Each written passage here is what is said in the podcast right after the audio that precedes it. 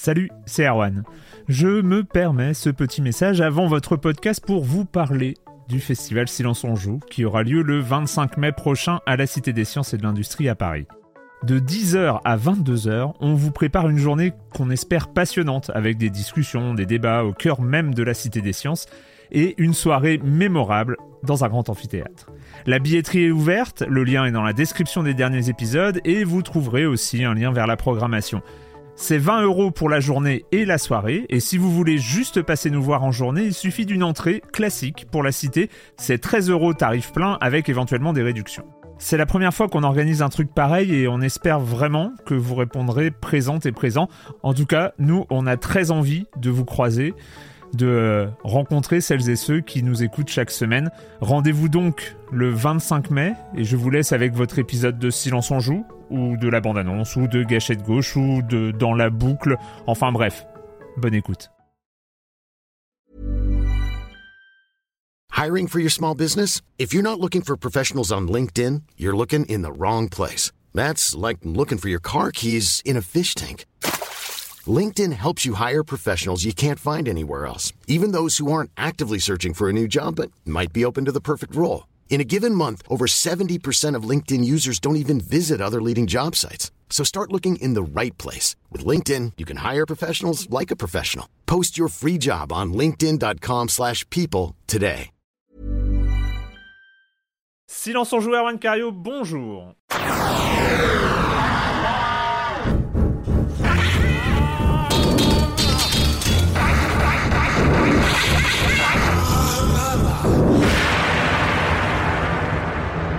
Au programme cette semaine, on va parler de Eternal Castle, de South of the Circle et et, et bien sûr de euh, l'exclusivité sans doute la plus importante de la PlayStation 5 Demon Souls version 2020, version Bluepoint, euh, à partir du matériau original évidemment de From Software sorti en 2009.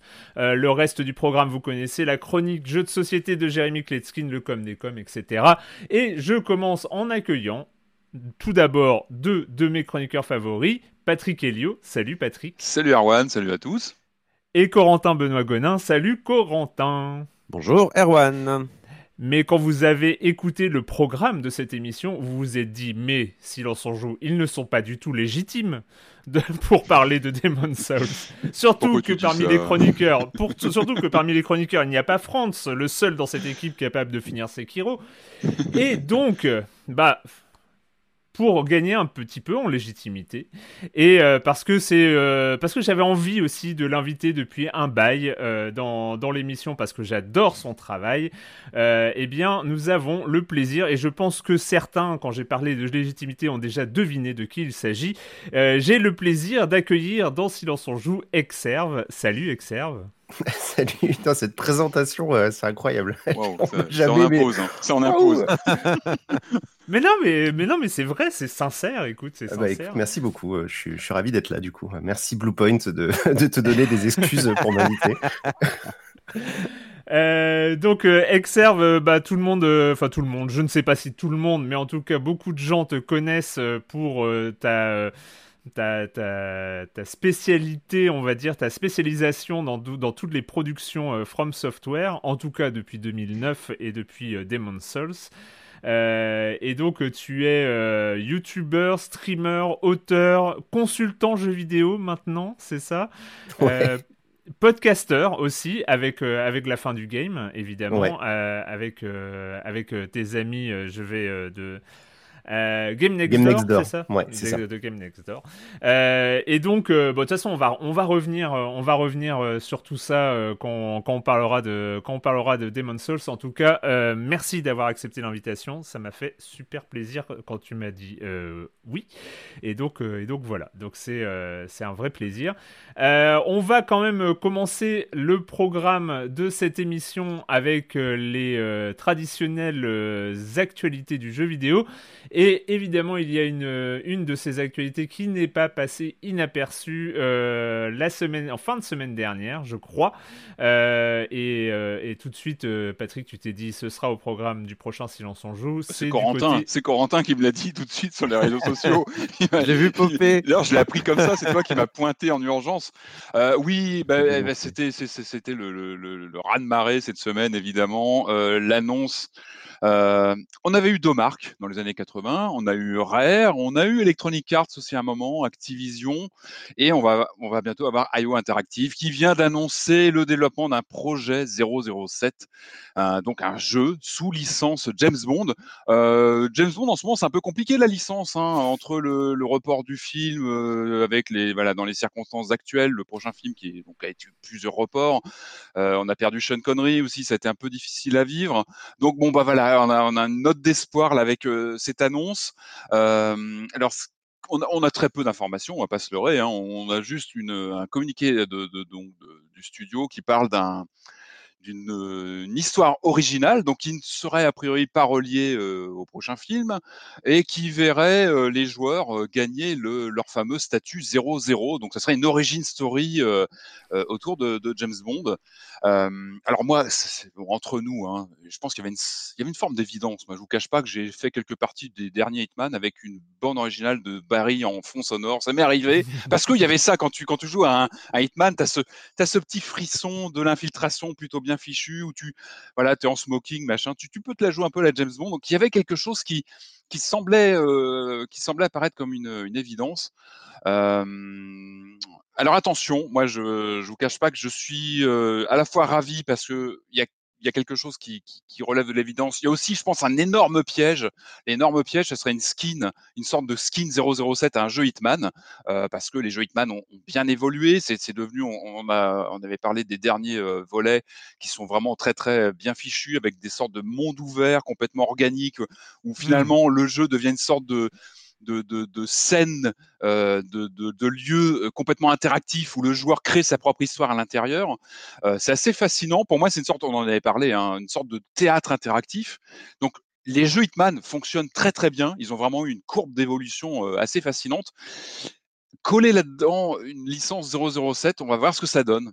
attention, il ne faut pas que ce soit juste une licence plaquée comme ça avec quelques skins, quelques objets qui relient à, à, James Bond, parce que parce que le c'est quoi Bond en fait? C'est ça, ça la, question qui se pose. Et ça, depuis 30 ans, depuis 35 ans, les développeurs de jeux qui essaient de se pencher sur la licence Bond essaient d'y répondre, parfois avec beaucoup de, de maladresse, parfois avec des fulgurances. C'est quoi Bond? C'est un cocktail, et pas seulement du martini, hein. c'est un cocktail entre de l'action, oh. euh, de l'infiltration, des bons mots surtout. Pour moi, James Bond, c'est ça, les films Bond, ce sont des bons mots, ce sont des, des longues discussions, il y a du dialogue, et surtout, et surtout, c'est un méchant ultra charismatique. Et ça, pour faire passer tout ça dans un jeu vidéo, c'est c'est loin d'être évident. Moi, je me rappelle encore du, du patron de Telltale, ouais, ça, ça, date déjà de quelques années, qui avait évoqué son bah, le fait qu'il était complètement fanboy de Bond et qu'il rêvait de faire un James Bond en jeu vidéo. Moi, ça m'avait ça m'avait interloqué. Je me dis tiens, ouais, euh, du, point and click euh, Bond, il y a quelque chose à faire. Mais encore une fois, c'était qu'une partie de la recette Bond. Euh, ça pose pas mal de questions. Est-ce qu'ils vont euh, complètement retransformer leur, leur, système de jeu? Ça me paraît compliqué parce qu'ils sont quand même très très spécialisés dans leur mécanique aujourd'hui. En tout cas, ça va être beaucoup les sous-estimer, je trouve, de, de dire qu'ils vont juste euh, rajouter des cheveux à leur héros ah et, bah, ça y est, non.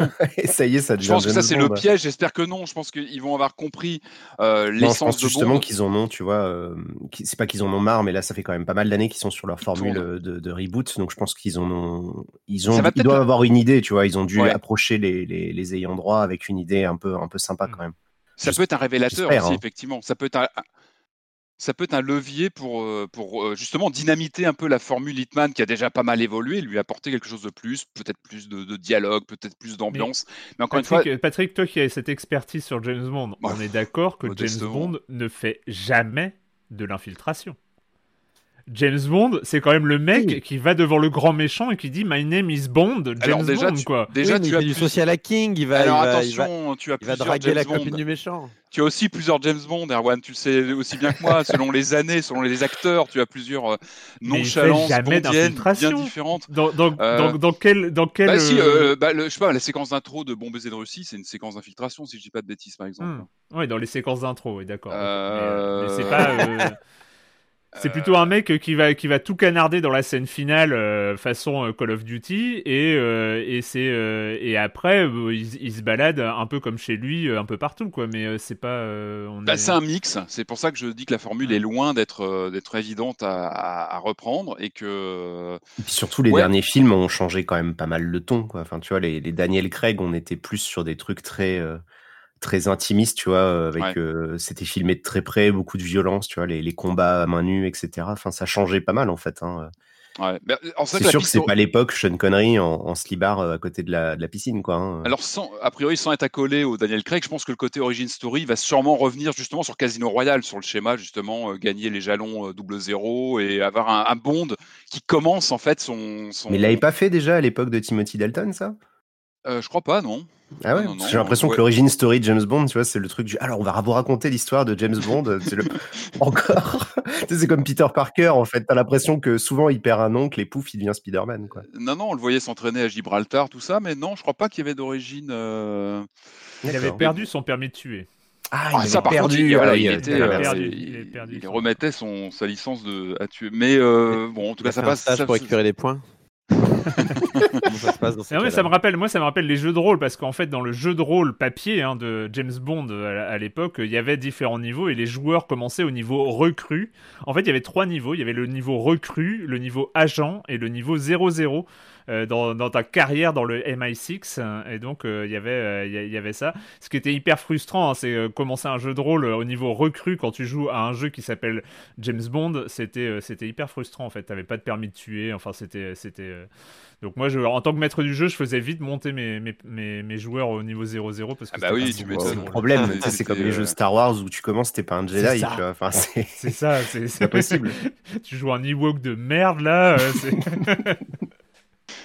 J'espère qu'on pourra, à mon avis, on pourra se déguiser, euh, vu la formule Ouais. Hitman. euh, Est-ce qu'on pourra se déguiser en clown comme dans Octopussy? Est-ce qu'on pourra, enfin voilà, ça passe, ça pose pas mal de questions euh, sur, bah, sur les mécaniques qui seront employées. La grande question sur, aussi, euh, c'est que est-ce que euh, Idris Elba va faire le motion cap hein, Vu qu'il a pas eu le rôle dans- au cinéma, il peut Ah, avoir oui, le rôle. En tout cas, il y, a- Oscar Le Maire qui a, sorti des, pas des stats, mais un historique un peu, un, peu, un peu inquiétant et rigolo. Il a dit que les deux derniers jeux de James Bond qui étaient sortis, donc en 2010, Bloodstones et euh, Legends en 2012, ont été développés par deux studios qui ont fermé euh, quelques mois après la sortie du jeu pour chacun Ouais, c'est des, pas des jeux. forcément Bah, toujours. euh, ouais, en, même temps, euh, de- depuis GoldenEye, il n'y a pas eu grand chose en fait hein, euh, en termes de jeu de James. Bond. C'est toujours le problème. Et GoldenEye, c'était pas tant James Bond que euh, le FPS de la 64. Donc c'était plus, tu vois, Oui, des qui- mécaniques de jeu. euh, ça reprenait le film, hein, mais. euh, Tu fais bien de le citer parce qu'il intégrait justement ce cocktail, le côté euh, à la fois infiltration, action, selon ta partie, selon comment tu te comportais, le jeu pouvait prendre des tournures différentes. Tu avais ces différents objectifs à remplir et tu, c'est tout simple, mais tu avais ce frisson derrière ta manette, tu, tu t'étais Bond en fait. Tu avais ce côté euh, j'y suis, euh, je, joue le rôle quoi. Et euh, bah, ça reste un des, seuls titres à avoir vraiment réussi ça à mon avis. Et c'est-à-dire peut pas réduire Bond à un jeu d'action. C'est toujours, c'est, la en général, c'est ce qui se passe. hein, c'est les séquences de bagnole, les séquences de, de gunfight. C'est pas que ça, Bond. C'est plus complexe.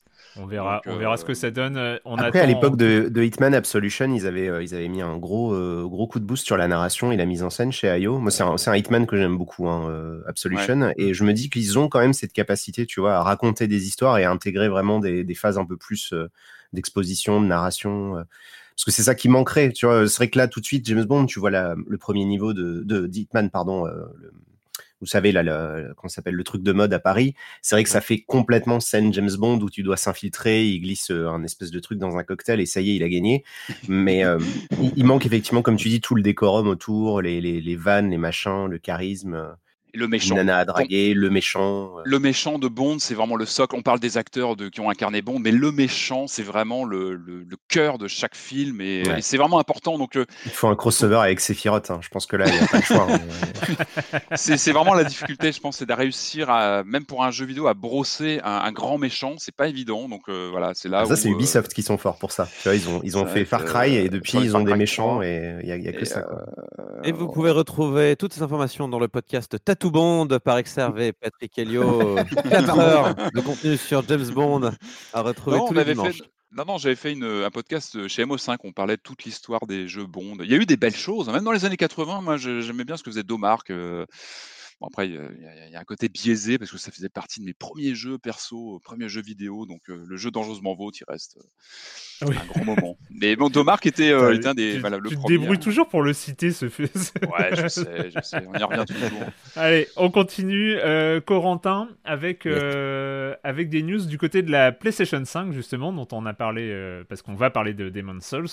Et il y a cette nouvelle étrange, comme quoi toutes les PS5 ne serait pas égal devant euh, le bruit euh, c'est pas grand chose, mais c'est intéressant quand même. Donc, c'est les numériques hein, qui ont euh, débusqué ce lapin il y a quelques jours. En fait, l'auteur du test de la PS5, Florian Agé, s'est rendu compte qu'entre la console de test qu'il a pu essayer pour le site et sa console perso qu'il a achetée, bah, elle faisait pas le même bruit. Donc, mmh. il était un petit peu étonné, surtout s'il a écrit dans son test que la, console était très silencieuse. Voilà, la, sienne était un peu plus bruyante. Alors, je dis bien un peu, c'est pas énormément plus bruyante. Hein. Ils, ont, ils ont fait des tests parce que chez Numérique, c'est leur dada. La première fait, enfin, celle qu'ils ont testée, donc qui, qui, est plus silencieuse, fait 39 décibels quand elle tourne et la mmh. deuxième 43. Donc, vous voyez, c'est pas non plus une différence énorme. Mais en fait, ce qui a dérangé les, les, les, les utilisateurs, notamment sur les réseaux sociaux, certains se sont rendus compte que leur console faisait un bruit un peu étonnant. C'est un bruit un peu strident, en fait, qui n'est pas forcément très agréable. Et, c'est ça mmh. qu'on a beaucoup vu tourner sur les réseaux sociaux avec des vidéos euh, euh hors antenne avec Exerve. On parlait de Chloé Vautier. Je crois que c'est toi qui parlais de Chloé Vautier, il me semble. Non, je ne sais plus. si, c'est ça. Ouais, je l'avais vu qu'elle avait partagé parce qu'elle disait qu'elle, justement, sa console faisait du bruit et elle était, euh, elle était étonnée. Et en fait, euh, donc les numériques, ils ont, bah, ils, ont, ils ont fait leur taf et ils ont ouvert les deux consoles pour voir ce qui pouvait euh, différer en fait entre les deux machines. Et euh, eh bien, ils se sont rendus compte que les deux consoles avaient tout simplement un ventilateur différent. Donc, euh, ils ont ouvert deux autres consoles. Ils se sont rendus compte que, encore une fois, deux ventilateurs différents. Donc, il y aurait un ventilateur A qui serait plus silencieux et un ventilateur B qui serait un peu plus euh, bruyant. et en fait, le problème, comme ils expliquent au numérique, c'est que bah il y a rien à faire a priori. Sony, ils sont dans leur bon droit, tout simplement parce qu'ils n'ont pas fait de promesse à ce niveau-là. ils n'ont pas fait de promesse de bruit. Mmh. Et la, la, la, on va dire la, la promesse de puissance, de fonctionnalité de la console est respectée. Le ventilateur remplit sa fonction de refroidissement. Il y a donc il n'y a rien à faire, désolé si votre console fait un peu plus de bruit. c'est la loterie. Hein. Il, parlait de la silicone loterie que je ne connaissais pas nécessairement, mais c'est en gros le fait que quand vous achetez un processeur, par exemple, vous ne pouvez pas présumer à l'avance de, la puissance du processeur final. On peut juste pas vous faire en dessous de ce qu'on vous promet. Quoi. Mais ça, vous avez forcément des, petites disparités entre les performances des, consoles. Le supermarché de, de l'overclocking, c'est ouais. en fait. ah oui, c'est ça. Tu as la puissance, tu as la puissance garantie et tu as la puissance potentielle. Et là, c'est à partir du moment où tu overclock un, un, processeur, c'est un peu la loterie. Tu t'assumes, tu, euh, ce que tu, ce que tu fais concrètement, là, si je veux acheter une PS5, je, n'ai pas moyen d'identifier quel modèle je vais acheter. En fait, en déjà, aller en magasin en ce moment, c'est un peu compliqué, mais on peut pas, on peut pas le vérifier. On n'a pas moyen de, savoir où on met les pieds, en fait. À part la faire marcher, à part l'ouvrir avant, euh, c'est un peu compliqué ça. Voilà, le numéro de série te, te renseignera pas malheureusement. Elle portait le même numéro de série, elles sont pas, on peut pas distinguer euh, à l'avance. Alors par contre, la bonne nouvelle, c'est que la, le ventilateur est accessible assez facilement et euh, ne rompt aucun saut de garantie. Donc, en fait, une fois que les pièces détachées, une fois qu'ils auront moins de problèmes, de, j'imagine, de, de, de, de, stock PlayStation, on aura les ventilateurs sûrement à disposition sur le, en pièces détachées sur Internet. Et ça se change assez facilement. Sans péter la garantie, tu penses? Ça pète pas la garantie d'après les numériques. Ils ont regardé, ça, ça, ça ne casse aucun saut. il faut juste un tournevis spécial apparemment et on peut changer t'as une machine à 500 balles, t'as pas forcément envie de. Enfin, je sais pas. bah oui, bah écoute, euh, eh, tu, n'as jamais eu ce plaisir d'ouvrir ton Joy-Con gauche pour changer le stick. Eh, euh, je, touche du bois, je touche du bois, mais pas encore. chute. Ouais incroyable. Non, chute. c'est pareil, je, suis passé au travers du Joy-Con Drift. Je sais pas comment j'ai fait, mais. Si, si, ouais. On est les deux, les deux qui. Et j'ai une Switch depuis, euh, depuis quasiment, je l'ai eu deux ou trois mois après la sortie. Hein, donc, euh... mmh. ah, moi, je joue beaucoup en docké avec, mon, avec le joystick euh, pro, machin, donc peut-être que ça aussi. Je après, je disais, j'ai eu 5 360, 2 ou 3 PS3, 6 avant, ou 7 ouais. PS2, enfin, tu vois. le fossoyeur de, de, console. Mais, mais en effet, hein. c'est assez facile de, de, changer des pièces aujourd'hui. Sur Internet, on peut acheter des pièces détachées avec les outils qui vont avec. Pour, euh... enfin, voilà, mon Joy-Con, par exemple, je l'ai réparé pour une dizaine d'euros. C'était un peu euh, tendu. J'ai regardé plein de tutos. J'ai eu un peu peur, mais, mais c'est faisable. Donc, je pense que pour la PS4, apparemment, si les numériques disent que c'est facile à changer, je pense que ça sera vraisemblablement facile à changer pour ceux que ça dérange. Et il y a mmh. aussi, euh, parce qu'en plus, il y, a aussi un autre, apparemment un autre souci euh, au niveau de l'alimentation, donc le bloc qui, euh, qui, qui, qui, transforme l'électricité. Oui? Le, pire, c'est que je pense qu'on me l'aurait pas dit, j'aurais peut-être même pas fait gaffe. Et maintenant, j'imagine que si je prends une PS5, je vais psychoter, quoi. Je vais être là, le premier truc, je vais, l'ouvrir tout de suite, regarder le numéro de série du truc. après, c'est ça, c'est. Euh, on a tendance à. numéro de série, il se termine par 007, alors là. là c'est un signe. Mais voilà, c'est vraiment minime et, euh, et, euh, et, tout. Bon, il y a des disparités, ça arrive. Euh, je pense pas qu'il faille se mettre la, la rate au courbouillon pour ça, mais bon, ah, ça, bien dit, ça mérite d'être noté, quoi. Il y a deux choses, euh, deux choses. Une précision, c'est que les décibels, c'est pas une, une, échelle linéaire. Logarithmique. Euh, euh, voilà, entre 39 et 43, tu as une vraie une différence, audible. Ouais. Donc c'est pas, c'est pas que 10%, 10% de différence. Voilà, c'est pas, c'est pas linéaire. et deuxième, ça reste quand même bien en dessous de la PS4 qui fait tourner The Last of Us partout. Il n'y a, a, pas de compète avec la PS4. Là, euh, là, on était à des valeurs euh, quand même euh, au-delà. Il n'y a, pas de compète. Bah, moi, j'ai vécu à Toulouse pendant des années, c'était des Airbus. Hein. tu vois, j'avais le point de comparaison, c'était la même chose. Hein. Un décollage. Ouais. mais, mais, tu, fais bien de le tu fais bien de le préciser, Arwan, parce que c'est un peu la conclusion du, papier de, numérique. Enfin, c'est un peu ce qui transparaît, c'est que certes, elle fait un peu plus de bruit, mais bon, les gars, on revient de la PS4, PS4 Pro. on, on va pas non plus se plaindre trop, quoi. Est-ce que c'est, vous pensez que c'est lié à l'environnement, enfin la production dans des circonstances très particulières, ou le fait qu'une console sorte avec différents, différents équipements d'un modèle à l'autre? Est-ce que c'est, quelque chose bah, qui arrive très souvent Tu vois, un problème d'approvisionnement, euh, tel constructeur qui a dû fermer son usine pendant tant de mois à cause du Covid, alors du coup ils en ont pris un autre et euh, il avait presque les mêmes specs, mais c'était pas tout à fait le même matériel. C'est vrai qu'il y, avait les 3DS aussi qui avaient des écrans différents. Je me rappelle des 3DS qui avaient des écrans. Mais à chaque génération, euh, à chaque génération de console, euh, je sais pas si vous vous souvenez, c'était quoi? C'était pour les. Euh, il y avait les Switch où effectivement, euh, non, c'était pas les Switch, c'était quoi? C'était 360 où tu pouvais vérifier ou les Play 3, je sais plus, tu sais, en gros, en fonction du numéro de série, tu allais avoir telle ou telle version, tel ou tel truc. Du coup, alors, c'était souvent pour le piratage, c'était pour savoir lesquels tu pouvais, euh, ah, péter ou quoi. Mais il y avait, euh, la PSP faisait beaucoup ça. Il y avait les, puis alors les PSP, voilà. c'était la course avec les pirates, ils remettaient le hardware. Je, travaillais en magasin à l'époque, les gens, tu sais, ils regardaient les consoles de case, ils les retournaient, ils me disaient s'ils l'achetaient tout de suite ou pas. Hein. Ils cherchaient même pas à savoir si elles ah marchaient, hein. c'était juste, ah, non, voilà. Bah, moi, avant d'acheter très bien. Avant d'acheter ma PSP de case, en effet, j'ai regardé le numéro de série, j'ai ah vu bah qu'elle était ultra piratable, j'ai fait euh, go, go, go. Et donc, tu as des modèles qui prennent plus de valeur que d'autres selon le modèle. Ouais, bien sûr. Après, bah, dans des, dans des, c'est comme la Play 4, hein, si tu as Pity installé dessus, euh, c'est la fête. Alors là, oui, oui, mais ça, je l'ai, je la, je, la, sers très fort ma PS4 et je veux pas qu'elle lâche. Mais mais pour les PSP, malheureusement, comme toutes les batteries ont gonflé, c'est fini. non, la mienne n'a pas gonflé euh, pour l'instant. La mienne a gonflé.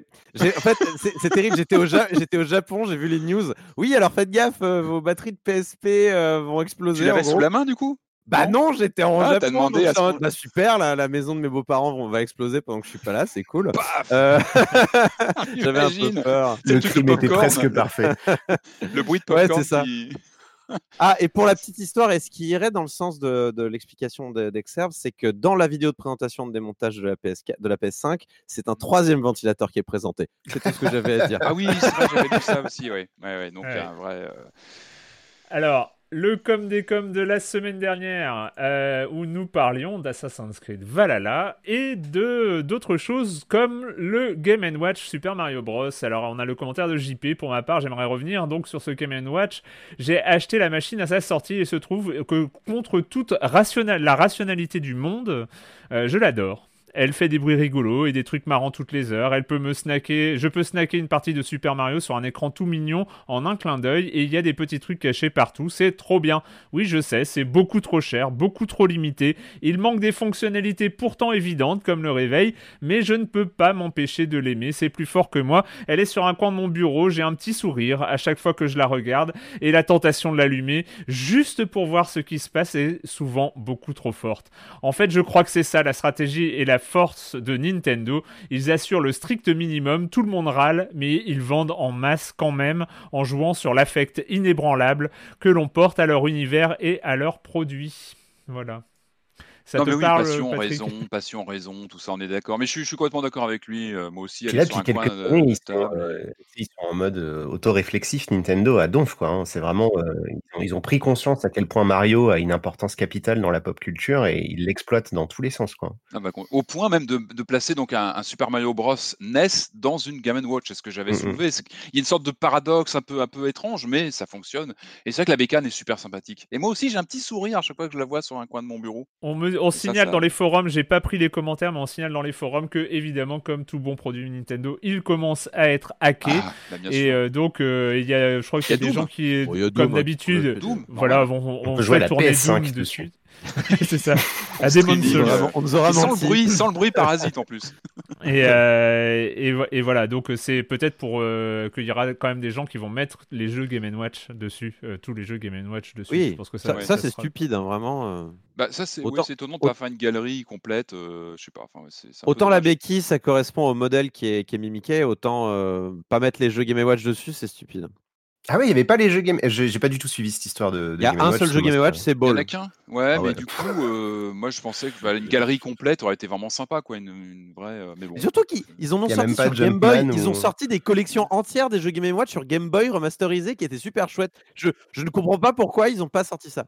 Des émulateurs sur le net, voilà, c'était pas très compliqué, c'est dommage. On a le commentaire de Or Crown qui dit Moi aussi, j'ai plongé depuis la semaine dernière dans l'Angleterre brumeuse d'Assez Valhalla et j'avoue être plutôt d'accord avec l'avis général des chroniques heureuses de ce Silence en Joue. En effet, on est client ou non de la série, de, ce, de son gameplay parfois buggé mais parfois jouissif, de ses, de ses textures parfois moches mais de ses environnements travaillés. J'adore voir les reliefs d'un empire romain rejaillir de façon inattendue entre deux bourgs médiévaux, comme des bâtiments du XVIIe siècle peuvent côtoyer des choses plus modernes dans nos villes. Mais dans son ensemble, si j'ai l'impression d'être happé comme d'habitude, cet épisode me laisse un drôle de goût dans la bouche. J'aime beaucoup le parti pris mythologique, mais je ne peux m'empêcher, après lecture de davantage de ressources historiques autour de cette époque, de m'interroger sur la démarche euh, d'Ubisoft. J'ai quand même une sorte de gêne à jouer cette grande colosse, ou ce grand, ou les deux, euh, blonde aux yeux bleus, entourée de ses copains qui, étrangement, ne tuent pas de civils ou de prêtres, ne violent ni ne réduit personne en esclavage, parce que dans le jeu, il semble y avoir des méchants colons nordiques que l'on doit tuer et qui font du trafic d'êtres humains, et les gentils qui, eux, sont pareils, mais en gentil. Autant les précédents jeux ne faisaient parfois pas l'impasse sur les ambiguïtés morales de ces personnages, autant j'ai l'impression de jouer une version édulcorée, dépolitisée d'un viking. Est-ce que les joueurs sont considérés d'emblée comme des enfants et ne peuvent pas se confronter à un contexte historique, ou est-ce qu'Ubisoft, dans ses besoins marketing, a juste brossé, les, euh, a brossé sous le tapis les détails qui le gênaient? Alors c'est, voilà, il, il lance ce truc, j'ai surtout pris la fin... To be shocked, point gif. Ouais. Euh, mon Chabaler qui répond, hein, euh, mais qui a envie de voir son avatar faire de l'esclavagisme ou de euh, dans son simulateur de power fantasy touristique Il y a des chats par contre, traitement des chats exemplaires dans AC Valhalla. et les esclaves et les sacrifices, bon, d'accord, mais les chats existaient aussi à l'époque. À un moment, il faut choisir si vous ne voulez pas qu'ils mettent tout dans leur jeu non plus. Et euh, pour les chats, c'est des Scottish Wildcats, soit dit en passant. Euh, oui, alors c'est une remarque il y a deux choses. Hein. Euh, on l'a dit, hein, euh, Assassin's Creed est un parc d'attractions hein, depuis quand même quelques, quelques temps, depuis Origins notamment. Euh, et il n'y a pas d'esclaves et de viols dans un parc d'attractions. Ce serait de mauvais goût.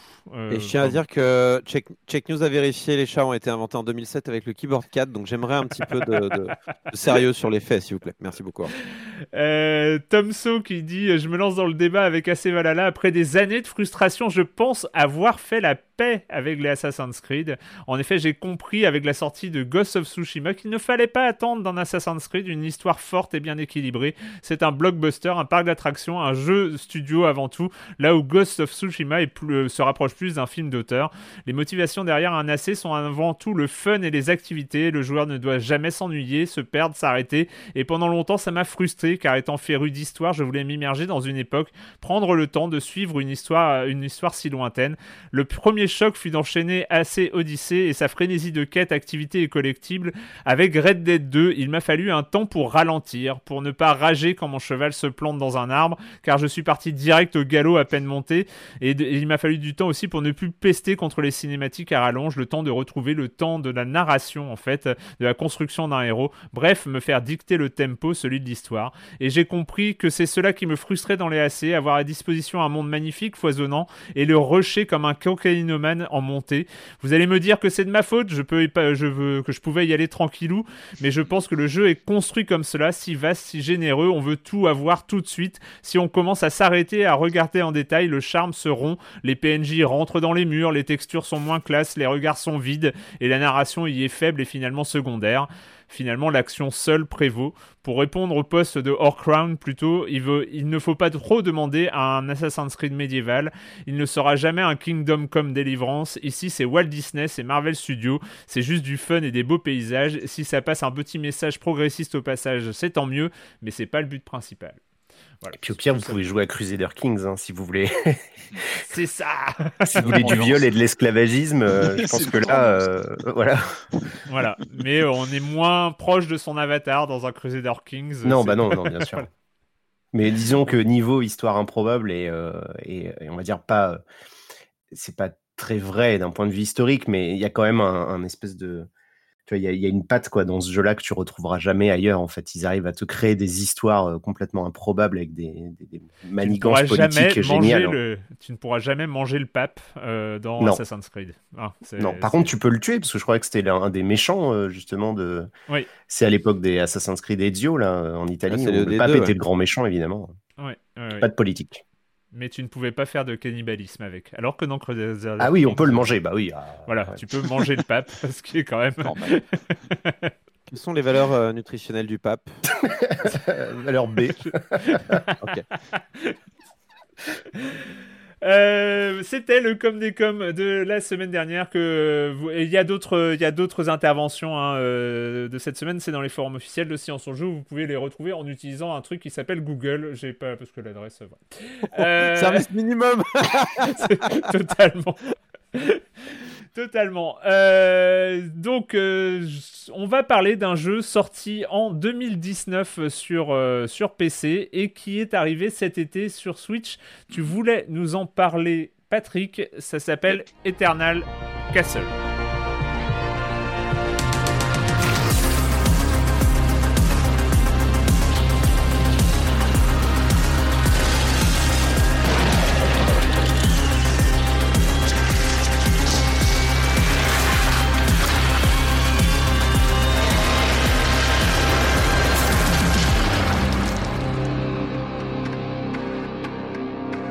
Eternal Castle on est, on est sur. Euh, alors, c'est de quelle époque euh, C'est de quelle époque ces graphismes, euh, Patrick Alors, donc c'est un jeu de 2019, mi avec de l'époque 8 bits quand même. Eh ben, en fait, qui joue remake fictif d'un jeu de 1987. En fait, y a les, les, trois développeurs du, jeu ont créé un peu toute une petite storytelling autour du, titre, en imaginant un jeu oublié de 87, la fameuse disquette perdue, hmm. et dont ils proposeraient un remaster donc en aujourd'hui. C'est retrouvé lors de la fouille de, un placard euh, quelque part. De... Et du coup, bon, ils ont imaginé tout ce, petit scénario pour créer un jeu. Euh, euh, qui, qui, évoque ce, fameux mode graphique du CGA, le Color Graphics Adapter, mmh. qui a rythmé la grande partie des années 80 sur PC, quand le, PC ramait un petit peu à s'imposer comme une machine de jeu à part entière vous savez, ce, look assez criard visuellement, euh, mais qui évidemment titille la nostalgie euh, des joueurs aujourd'hui. C'est 16 couleurs, hein, non?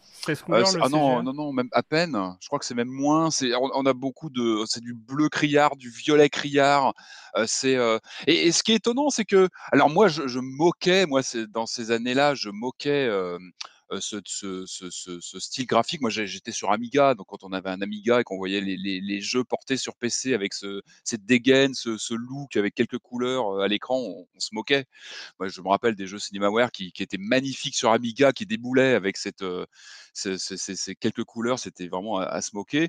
Malgré tout, ça, a vraiment impacté, je pense, la, rétine des joueurs de l'époque. Et il y a une sorte de retour à la mode de bah, ce, mode CGA qui est vraiment marqué de, l'époque. Je me rappelle de, Project Warlock, ce, FPS dont on a parlé il y a quelques semaines, qui reprenait parmi ces différents modes graphiques, Amstrad et compagnie, je crois qu'il y avait un mode CGA avec ses couleurs criades, mais qui, quand on a connu ça à l'époque, ça, ça titille la nostalgie, évidemment. Tu avais ça dans Obradine aussi, enfin, c'est un, un classique en fait. Hein. Dès que les jeux proposent comme ça plein de vieux modes graphiques, souvent tu as ça. Exactement, et bah on se remet dans son jus de l'époque. donc là, on parle, on parle donc 87, mais on parle de cinématique platformer. C'est ce genre, voilà, quand on parle de cinématique platformer, on parle Another World, on parle Prince of Persia, on parle Karateka de, de Jordan Mechner. Euh, on parle rotoscopie en termes de technologie aussi. C'est pareil, c'est un peu suranné tout ça, mais ça fait plaisir. Ce sont des, technologies qui nous ont marqué à l'époque. La rotoscopie, c'est décalquer des, mouvements d'acteurs et les intégrer pour avoir quelque chose de plus fluide à, l'écran. Euh, moi, ça m'a rappelé un, titre que j'avais eu, je crois, sur Amiga, c'était Blade Warrior, qui, n'est pas très connu aujourd'hui, mais qui reprenait cette, ambiance de d'ombre, parce que le jeu se présente comme ça. On est sur du, jeu d'action, donc euh, par tableau, avec un personnage qu'on dirige, et tout se joue avec des système d'ombre à l'écran. Je me rappelle que Blade Warrior euh, sur, Amiga et je crois PC euh, jouait pas mal sur, ces, sur cette thématique.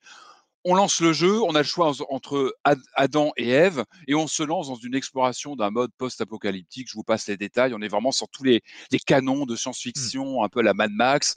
Euh, le but, ça va être de récupérer différentes pièces d'un vaisseau spatial pour partir aller tabasser le, le boss principal.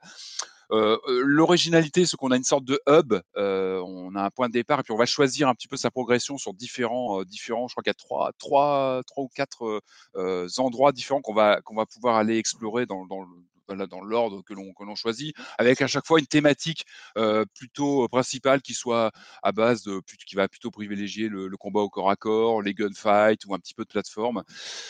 Alors ça, c'est le principe. Alors après, il faut pas, faut pas se leurrer. Le grand, grand coup de maître du jeu, c'est l'effet visuel, c'est le, c'est le look. Il a un look somptueux. Enfin, il y a ce côté nostalgie avec les codes graphiques du mode CGA des années 80, mais à côté de ça, on a vraiment quelque chose qui transcende, qui qui, littéralement, euh, en fait, il mash up à la fois une technologie rétro, mais il inclut ça dans une une, une approche assez euh, en fait assez moderne, hein, avec des effets visuels qu'on ne pouvait même pas imaginer à l'époque. Euh, avec des effets de, donc de rotoscopie, avec des éléments filmés qui sont intégrés dans les séquences.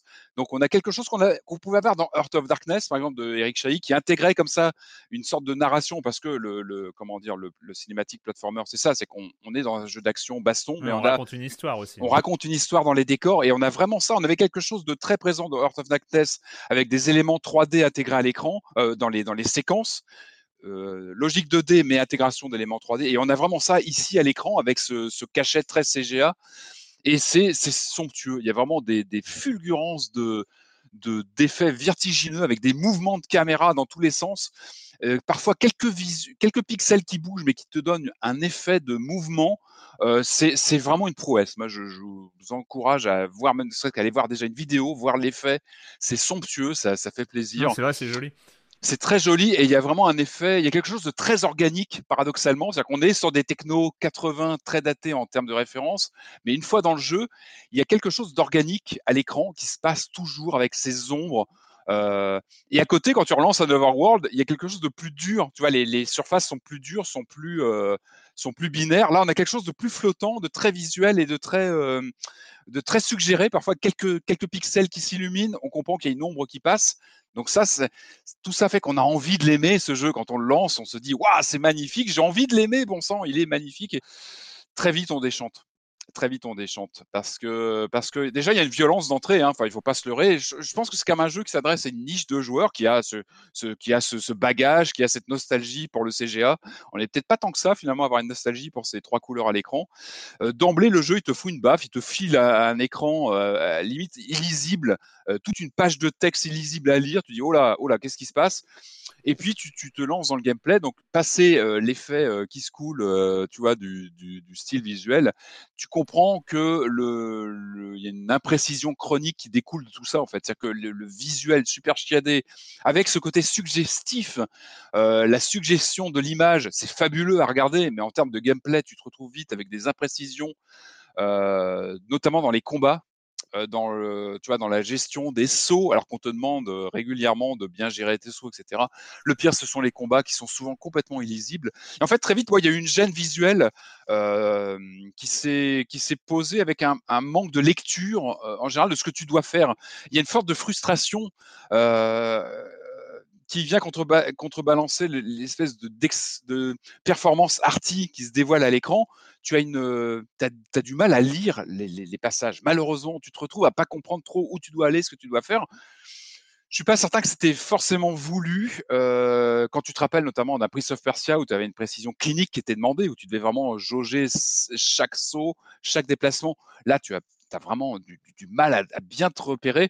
Moi, le jeu, il atteint un point de rupture, moi, au moment où tu, tu as des, tu as des, comment dire, les tableaux se succèdent, hein, tu as des tableaux comme ça successifs, où tu, tu, arrives, tu sais plus où tu es, tu as, du mal à retrouver ton personnage.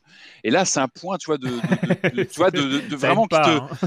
quand tu arrives à ça, ça, ça pose un problème. Et puis après, tu as un culot. Je trouve que le jeu, il, je pense qu'il sait dans quoi il t'emmène, dans cette, euh, ce côté illisible, ce côté un peu malaisant. Les combats sont vraiment très très imprécis. Tu as vraiment du mal à mettre tes coups.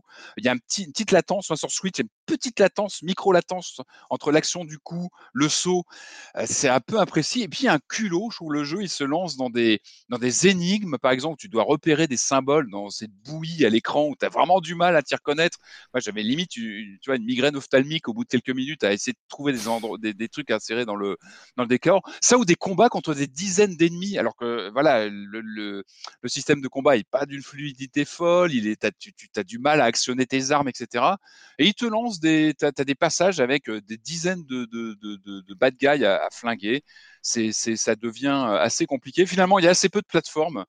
Euh, et puis, voilà, sur la Switch, tu as, des, écrans de chargement un petit peu longuets, euh, des semi-plantages un peu inquiétants. Euh, c'est dommage. En fait, en fait, le truc qui pardonne pas là-dedans, c'est que euh, c'est toute la partie euh, arty et, pixel art bien utilisée. Aujourd'hui, on, on, le retrouve quand même dans énormément de productions. Il y a énormément de productions qui s'en sortent très très bien. Euh, on peut penser, euh, bon, il est déjà il est un, peu daté aujourd'hui, mais à, l'excellent Dead Cells ou à, ce genre de choses qui, qui, arrivait à faire beaucoup du pixel art modernisé, euh, donc de ce pixel art qu'on n'aurait pas pu voir à l'époque des pixels finalement. Parce non, bien sûr, complètement. Ah c'est ça la, modernité, et, et, qui arrivait à en faire un jeu précis, un jeu agréable, un jeu d'une ampleur euh, assez incroyable.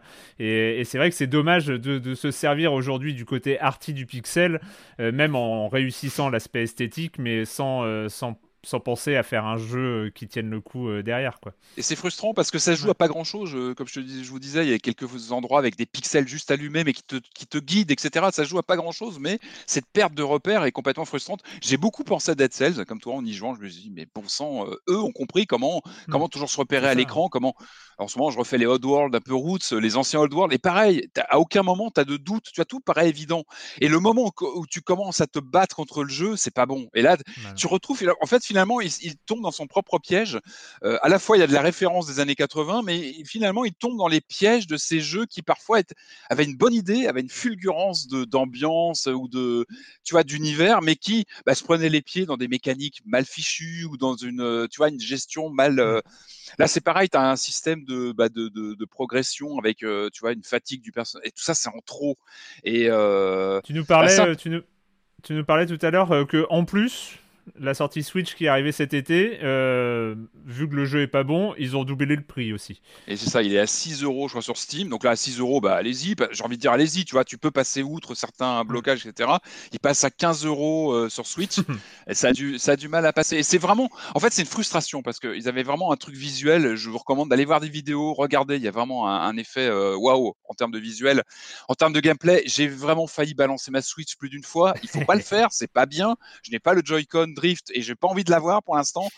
Mais, euh, mais vraiment une frustration parce qu'il y avait un truc et j'ai du mal à le lâcher, mais c'est vraiment, au bout d'un moment, ça devient très désagréable et c'est vraiment dommage. C'est vraiment dommage. Ils sont passés à côté d'un truc sur quelques détails. Euh, et... Lunark, je sais pas si tu avais vu passer ça sur Kickstarter euh, il y a quelques années, tu sais, par Canary Games. C'est un, un, développeur québécois, si je dis pas de bêtises, qui développe justement un pur jeu cinématique, tu vois, en mode rotoscopie et tout le bazar. Donc voilà, si jamais tu veux attendre un autre jeu très joli euh, qui te fera euh, titiller la nostalgie, euh, je te conseille celui-là. Mais, mais tout le débat sur la nostalgie contre la qualité du jeu, enfin en tout cas que l'aspect graphique ne veut pas tout faire, c'est un, c'est un, très bon sujet. Et puis c'est le moment de la minute Mark Brown, puisqu'il y, y, a régulièrement des minutes Mark Brown dans cette euh, dans ces émissions. voilà, euh, où il a il a fait une, une bonne vidéo là-dessus qui s'appelle euh, Shovel Knight and Nailing Nostalgia, où il explique mmh en fait comment faire un jeu rétro, pas rétro, comment faire un jeu rétro moderne en fait, comment jouer de la, la, nostalgie tout en apportant en fait de la fraîcheur,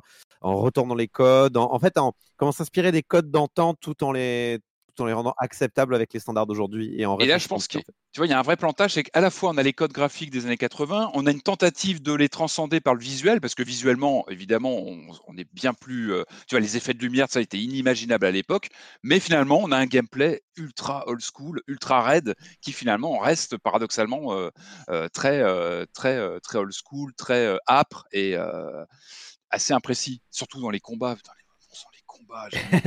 Eternal, Eternal Castle sur euh, Switch et PC et il sera un jour en solde à 2 euros sur Steam. Euh, donc vous pourrez acheter un économiseur d'écran interactif euh, à ce moment-là. non, quand même pas. Non, quand même pas. Mais, il faut voilà, il faut vraiment prendre sur soi pour passer certains tableaux. Je reconnais que waouh. C'est le moment avant de se lancer, avant d'aller visiter les contrées de Boletaria. C'est le moment d'accueillir Jérémy Kletskin et sa chronique Jeux de société. Salut Jérémy. Salut Erwan, alors je vais commencer avec un petit peu de contexte même si je risque de ne pas apprendre grand chose aux connaisseurs. Peut-être connais-tu le jeu de plateau Seven Wonders, un succès planétaire sorti en 2010, vendu lui et ses extensions à plus d'un million d'exemplaires. L'auteur Antoine Boza est revenu à la charge en 2015, cette fois-ci aux côtés de Bruno Catala pour nous offrir une version deux joueurs du jeu, Seven Wonders Duel, considéré encore aujourd'hui par beaucoup comme le meilleur jeu pour deux joueurs de tous les temps. Et moi je suis complètement d'accord avec ça, j'y joue régulièrement et c'est le top. L'année suivant la sortie, en 2016, il nous avait offert une extension, Panthéon, qui rajoutait vraiment quelque chose d'intéressant à l'expérience de base. Elle a été acclamée par tous les critiques. Mais depuis 4 ans, là, hein, ben, plus rien. Et pour ceux qui, comme moi, y jouent très souvent, ben, on guettait avec impatience l'arrivée d'une nouvelle extension jusqu'à ce jour de 2020, où vient de récemment sortir Seven Wonders Duel Agora. Pour brièvement rappeler le principe de Seven Wonders Duel, il y a une mosaïque de cartes au centre de la table. Les joueurs, chacun à leur tour, vont pouvoir en choisir l'une d'entre elles tout en libérant d'autres cartes qui étaient coincées dessous. Il y a des cartes qui vous permettront de générer des ressources, d'autres de monter votre armée ou encore de construire des commerces, ériger des monuments, développer votre technologie ou encore faire des actions, comme par exemple construire une merveille du monde et obtenir plein de bonus. La première extension Panthéon tournée autour des dieux, et bien là avec Agora on va faire de la politique. On peut évidemment utiliser les deux extensions en même temps. Dans la boîte d'Agora déjà on va trouver un hémicycle qu'on pourra rajouter au plateau principal. On y trouvera aussi des cartes sénateurs et puis des cartes conspiration. Oui parce que même si la plupart de ces cartes représentent des sénateurs tout gentils qui vont voter des lois et des décrets de façon absolument démocratique, eh bien il y en a certains qui se tapissent dans l'ombre, qui vont guetter la moindre opportunité pour euh, frapper, trahir, menacer, corrompre, etc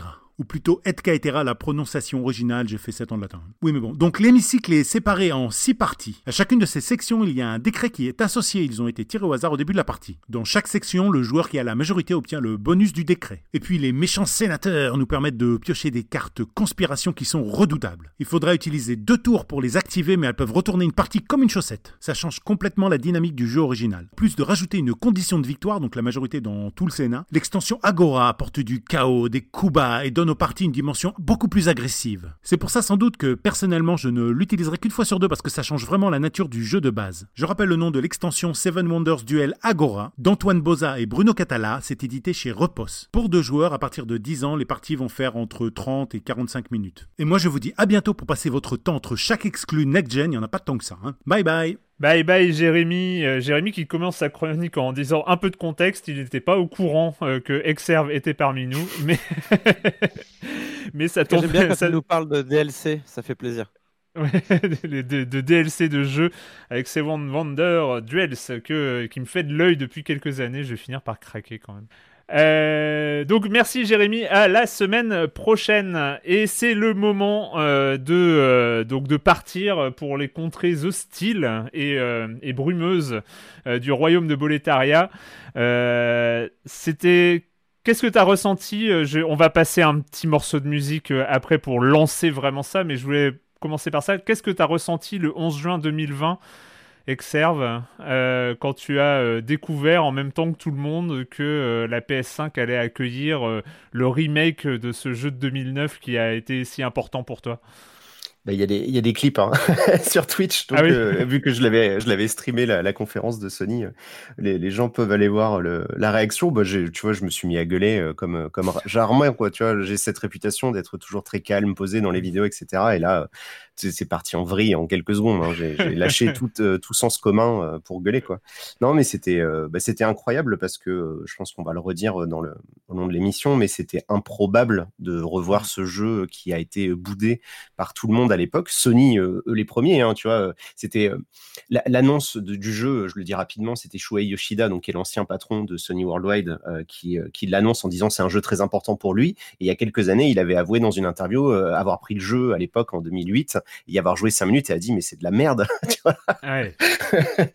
et, en fait, bah, c'était Demon's Souls, donc c'est le, c'est juste le jeu qui a tout changé euh, depuis à peu près dix ans. Alors à mon échelle, oui, mais pas que, parce que bah, évidemment, c'est les, jeux From Software, ils ont, ils ont tellement d'influence aujourd'hui que c'est devenu un truc énorme. Et là, bah, ils ont réussi à à se mettre euh, une petite exclue euh, facile à la sortie de la PlayStation et le fait que ça soit Demon's Souls, il y a un côté symbolique qui est, qui est, qui est assez dingue, quoi. Tu vois, moi, c'est ça que j'ai vu en fait. Je me dis putain, mais tout le monde s'en foutait de Demon's Souls à l'époque, et là, euh, là, ils en font leur, euh, leur porte-étendard, et ça, c'est incroyable. Hein.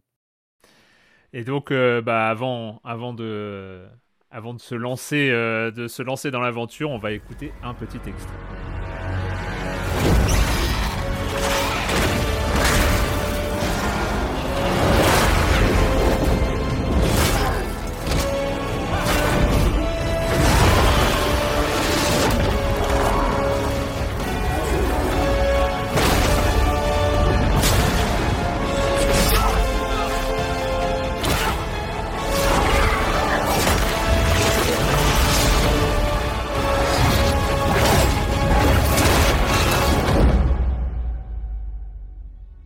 Donc j'ai une confession à faire. J'ai une confession à faire. J'ai tout. J'ai.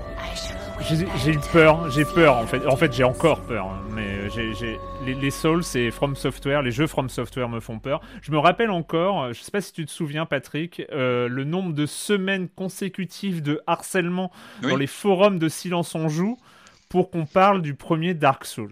Red et tout, euh, alors, nous on va, je, je fais amende honorable. On est passé totalement au travers de Demon's Souls. Euh, dans Silence on joue. Silence on joue existait déjà en, 2009. On est passé totalement au travers de Demon's Souls. Euh, alors que, alors c'est vrai qu'il a été euh, boudé par par par le public, en tout cas en nombre de ventes, mais il a été, il a eu une reconnaissance critique incroyable au, moment de sa sortie quand même. Hein. Enfin, c'était, il a eu des prix, il a eu des notes absolument stratosphériques dans, dans les chez les plus gros sites. Et, nous, on était passé euh, totalement au travers. Et Dark Souls, il a fallu que dans les forums de Silence on joue, ah, je me rappelle, toutes les semaines, toutes les euh. semaines, il y avait des gens qui nous disaient et Dark Souls, et Dark Souls, et Dark Souls. Et donc, je pense que de mémoire, c'est trois mois après qu'on l'a fait, deux, deux, ou trois mois après la sortie, qu'on a finalement fait et que je me suis. Euh, en tout cas, moi, je, je sais que j'ai passé des heures et des heures. Euh, et avec un, plaisir euh, réel. Mais ce qui, ce qui a été, euh, j'étais vraiment séduit par, par Dark Souls, mais en fait à chaque nouvel épisode, avec la même peur de m'y remettre. La, bah, la même crainte, la même, le, même truc où dans quoi, je, dans quoi, je, dans quoi je me lance. Bah, il y voilà, une austérité, il y a une austérité au genre qui fait que voilà, il faut, il faut prendre sur soi. Exerve, je sais pas ce que tu en penses, mais c'est un exercice particulier ça de se lancer dans, dans un titre de la série. Bah, c'est sûr que tu le lances pas comme tu, tu, tu, fais une partie de Mario ou Assassin's Creed. C'est sûr que ça demande un, minimum d'investissement personnel, quoi. Mais c'est mais en fait, si tu adhères à cette, cette idée-là, c'est ce que tu vas rechercher. Et justement, ça va devenir une, une drogue, en fait, par la comment, suite. comment tu expliques, toi, que ce soit passé d'un jeu plutôt de niche, on va dire, les Demon's Souls, à un vrai phénomène, comme tu disais, un phénomène qui a, qui a, bouleversé les codes, même du jeu vidéo en général? Comment, À quel moment ça, ça a switché et, pourquoi, à ton avis, toi qui, connais bien la série? euh, Non, mais euh, moi, ce que je remets souvent dans le contexte, c'est de rappeler qu'en 2008, tu vois, c'est vraiment c'est le creux de la vague des jeux japonais. Ils sont vraiment, ils y arrivent pas. Tu vois, Square Enix, ils ont du mal avec les Final Fantasy, les Resident Evil, ils ont du mal. Enfin, toutes les grandes sagas historiques étaient vraiment était vraiment, on va dire, dans, voilà, dans le creux de la vague. Je pense que c'est la bonne expression. À côté de ça, c'est la montée en puissance des Gears of War, des Call of Duty, des Uncharted, et, et également d'une certaine propension des studios occidentaux à vouloir euh, lisser l'expérience. À l'époque, on me parlait beaucoup d'expérience, on me parlait mmh. d'expérience cinématographique. Ils étaient vraiment à fond dans ce délire-là. Et en 2008, vraiment, euh, je crois que c'est en novembre, j'aime bien sortir ça, c'est quatre mois avant Demon's Souls, sortait Prince of Persia, le Prince of Persia de 2008 d'Ubisoft, où ils avaient carrément supprimé euh, la mort. On ne pouvait pas mourir, on ne pouvait pas s'arrêter. En fait, le jeu ne faisait que continuer, même si tu même quand tu tombais dans le vide, il y avait la, la, la, sidekick, la, voilà, la princesse qui te sauvait. Enfin, du coup, euh, c'était d'ailleurs rigolo comme twist, tu vois. Pour une fois, c'était la princesse qui te sauvait, pas l'inverse. Mais, euh, mais voilà. Et donc, euh, je, trouve ça toujours très drôle parce qu'on était vraiment dans une période où le jeu vidéo, en réalité, était en train de, non pas se de, lisser, en fait. Ouais, ils se lissaient, ils essayaient de chercher un truc qui était vraiment très easy gaming, tu, lances le truc, c'est fun, etc. Et là, il y avait Demon Souls qui arrivait au milieu de tout ça. et euh, forcément, euh, c'était, euh, c'était le choc qui était assez violent. En fait, je pense qu'il a beaucoup bénéficié du fait qu'il soit pas sorti en Occident. C'est-à-dire que c'est un jeu qui est sorti au début au Japon. Donc, en gros, c'était un jeu de connaisseurs, tu vois, qui se le filaient entre eux, ils se le donnaient, ils se le partageaient sur les forums. Ils se disaient, il faut que tu le prennes en import. Les gens y jouaient en Jap. Alors, du coup, comme ils y jouaient en japonais, ils devaient céder entre eux pour savoir ce qui se passait parce qu'ils comprenaient rien. Après, il est finalement arrivé, mais euh, tu vois très tard, parce qu'il est sorti en février, donc au Japon, en 2009. Il est arrivé qu'en octobre aux États-Unis. Et euh, pendant euh, toute cette période-là, c'était totalement incertain. Hein. C'était Atlus qui l'avait édité, mais contre toute attente, en fait. Et je pense que ce côté un peu, tu vois, pas martyr, mais pas loin, c'est-à-dire vraiment underdog, ça l'a aidé à créer sa, légende. Mmh. le fait qu'il ait été salué par la critique aux États-Unis, bah, ça fait que confirmer que, attendez, c'est quoi ce jeu qui s'est vendu à 20 000 exemplaires, qui est devenu le jeu de l'année chez GameSpot? Enfin, tu vois, c'est genre, c'est un des trois plus gros sites au monde et ils ont fait leur Gotti euh, à une époque où il y avait des Uncharted et des trucs comme ça qui sortaient. C'est l'année d'Uncharted 2, hein, euh, donc c'est pas rien. Hein. Ça donne un, bon contexte. Alors, justement, est-ce que est-ce que c'est pas un retour aux sources du jeu vidéo? Tu sais, dans ton rapport de joueur au jeu vidéo, une sorte de confrontation un petit peu. Euh, on parlait des mécanismes tout à l'heure, un petit peu old school pour certains jeux où tu dois te confronter à des mécaniques. Je sais pas ce que tu en penses, est-ce que c'est pas un retour à ça en fait Moi, les Souls, j'ai toujours dit que tu te confrontais surtout à toi-même en fait, parce que c'est ça moi qui m'intéresse avec ces jeux-là, c'est le tout ce que tu vas apprendre sur toi et, la maîtrise de tes de tes gestes. Tu vois, c'est moi quand je fais mes vidéos où je vais expliquer aux gens qu'il faut rester calme, je vais parler tout doucement, etc. C'est c'est pas juste pour créer mon personnage, c'est parce que je sais que c'est des jeux où tu vois des gens ils se mettent à paniquer et si tu paniques, t'as perdu. Hein. C'était dans Sekiro, euh, c'était génial. Il y avait euh, c'est un mini spoil, on va dire, il y a un des personnages principaux du jeu qui dit si tu doutes, tu meurs. Et c'est en fait c'est toute la philosophie de Sekiro, c'est il ne faut jamais douter. En plus, ça, ça résonne beaucoup avec l'idéologie samouraï, euh, donc ça, marchait très bien dans ce jeu-là. Mais les Souls, il y a un peu cette idée-là, c'est-à-dire qu'en fait, il faut rester maître de soi, il faut garder son sang-froid, et évidemment, le jeu va tout faire euh, pour, pour te pousser dans tes euh, derniers retranchements, quoi il va créer un univers de dark fantasy horrible, il va y avoir des monstres partout, tu vas mourir non-stop. Il va tout faire pour que tu, tu perdes patience comme ça puis une narration très cryptique. Enfin, ça fait aussi mm. partie du, ben, du lore. Oui, parce que tu euh, découvres, euh, tu découvres le jeu, tu découvres l'univers, tu découvres, euh, tu découvres un ensemble. En fait, il y, y, a quelque chose d'incroyablement cohérent en fait parce que tu découvres l'étendue de ce que te propose le jeu en termes de jeu justement en termes ludiques. Et en même temps tu découvres un univers. Moi c'est le c'est la partie peut-être où j'ai eu le plus de mal. C'est à, me dire qu'il y avait un univers derrière le jeu en fait. C'est parce que le, c'est pas évident hein, c'est le c'est toujours euh, très ramifié. Encore que Demon's Souls est peut-être euh, la version la plus euh, accessible de, tous ces univers, de tous ces univers From Software, mais c'est toujours, il y, y a des, comme ça, des clés de lecture, et il faut aussi un, il faut un volontarisme pour aller chercher la narration en fait. La narration, elle, elle, vient pas forcément à toi toute seule. Ouais, ouais, mais c'est de toute façon, c'est comme tout le reste du jeu, c'est-à-dire qu'en fait, il faut que tu acceptes que tu, comme tu dis, il y a un investissement. Euh, il faut, il faut donner de son temps, il faut donner de sa mmh. personne pour aller chercher des trucs. Donc, si toi tu t'intéresses à l'histoire, bah tu peux, mais ben ça va pas t'être donné. Il va falloir que tu fouilles et que tu fasses des connexions, etc. Si c'est le jeu qui t'intéresse, ben il y a de quoi faire aussi. Si c'est l'exploration, il y a de quoi faire. Si c'est le multi, il y a de quoi faire. Enfin, en fait, ils ont, ils ont traité euh, chacun des aspects de ce qu'ils proposent dans leur jeu un peu de la même manière, en, en se disant, ben s'il y a des gens qui s'intéressent à ce domaine-là, on va leur donner euh, de quoi, tu vois, euh, de quoi apporter de l'eau à leur moulin, quoi. C'était euh, Alt 236 dans sa vidéo sur Bloodborne qui expliquait que tu vois il avait différents rôles selon comment il jouait mmh. à Bloodborne et lui il adorait le rôle archéologique où il allait chercher les trucs et c'est vrai que moi je me suis toujours assez désintéressé à, de l'histoire de ces jeux parce que moi ce qui m'intéresse c'est les mécaniques de gameplay mais mais c'est tout à fait possible d'être complètement absorbé par ces univers là ouais. On va parler de Demon's Souls. Donc, je parlais euh, tout à l'heure de, ma réticence, malgré cette admiration réelle que j'ai pour, euh, les productions euh, From Software. Et, une fois que je suis dedans, généralement, ça, passe. Et finalement, ce Demon's Souls, ça n'a pas fait exception. C'est-à-dire que j'ai mis très longtemps avant de le lancer, parce que moi, je l'ai reçu bah, comme les journalistes avec, avec la, PlayStation 5. Hein, donc qui m'a motivé pour lancer Demon's Souls, c'est de découvrir sur ta chaîne Exerve l'existence d'un guide. Et je dois avouer, je dois avouer que depuis, je joue à Demon's Souls comme je fais une recette euh, sur marmiton en fait. C'est il y, a un côté il y, a, un côté je, je fais des je fais un, gâteau hyper compliqué de pâtisserie, mais je suis à la lettre euh, les, étapes que, que m'indique euh, que m'indique la recette de cuisine ou un tuto YouTube pour changer un robinet. Enfin, tu, vois un, truc euh, un truc ou un ventilateur de PS5. Ou un ventilateur de PS5. Et il y a un côté où parce que donc tu viens de commencer pour la troisième fois, deuxième fois, troisième fois, troisième, un guide, troisième fois un guide vidéo euh, de Demon's Souls, donc pour cette version 2020. Euh, euh, un guide donc où tu proposes aux joueurs de parcourir le jeu dans son intégralité, étape par étape, en conseillant et en répétant suffisamment de fois ce n'est pas grave de mourir. Si vous y êtes arrivé, c'est formidable. Ce que j'adore, donc moi, il y a, un truc dont je suis absolument fan dans ta vidéo, c'est que dans tes vidéos, c'est dans ton guide, tu fais les boss, évidemment, les boss de fin de niveau. Et en fait, donc tu tues le boss. Et donc, on, est très admiratif euh, de, la technique parce que généralement, tu te fais pas toucher ou tu te fais rarement toucher, on va dire. Et, et, en fait, tu tues le boss.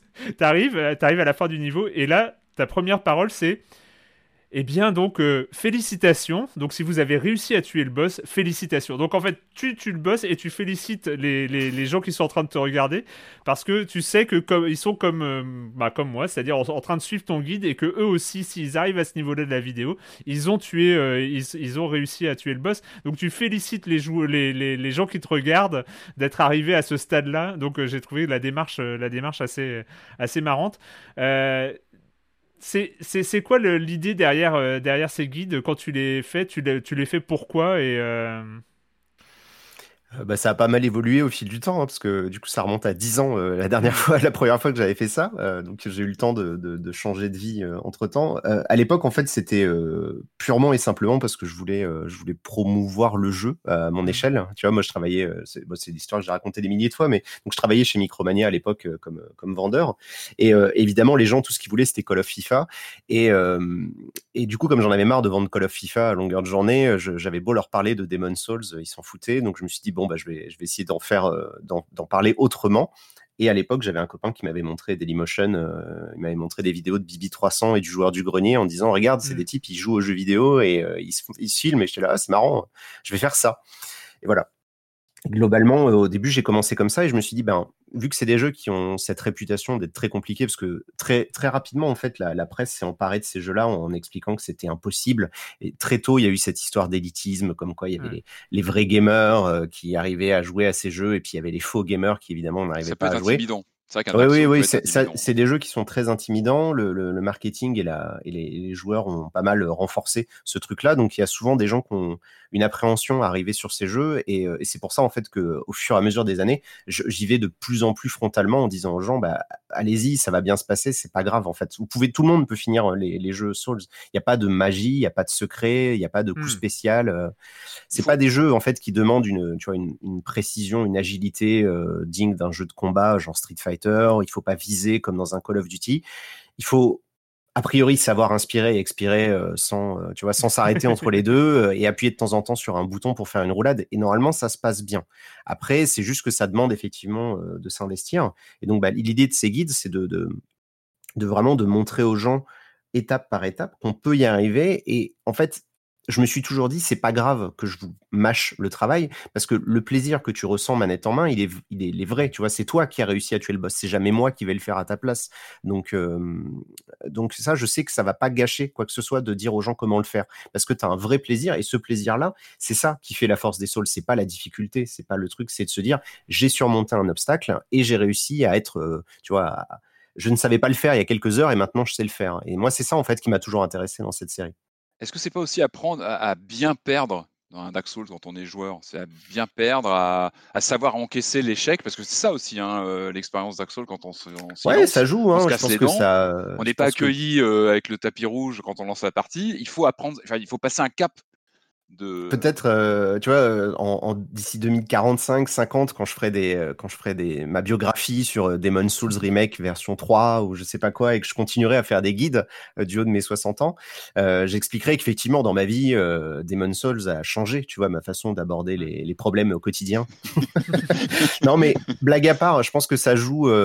Je, compare souvent parce que c'est l'époque où j'ai arrêté de fumer et, et c'était méga galère. Et je pense qu'en fait, tu vois, pour moi en fait, arrêter de fumer, c'est le truc le plus dur que j'ai fait dans ma vie. Et après, euh, jouer à Dark Souls, c'était assez, à Demon Souls, c'était pas très loin derrière, en fait. Et je pense que tu vois, il y, a, ce côté où tu prends confiance. Au début du jeu, tu sais rien faire. À la fin du jeu, tu lui roules dessus. Et, euh, cette sensation d'apprendre de, quelque chose et de prendre confiance en soi, c'est assez rare que les jeux vidéo t'amènent à ressentir ça. Euh, et, c'est quelque chose que j'adore, en fait, et que j'aime beaucoup.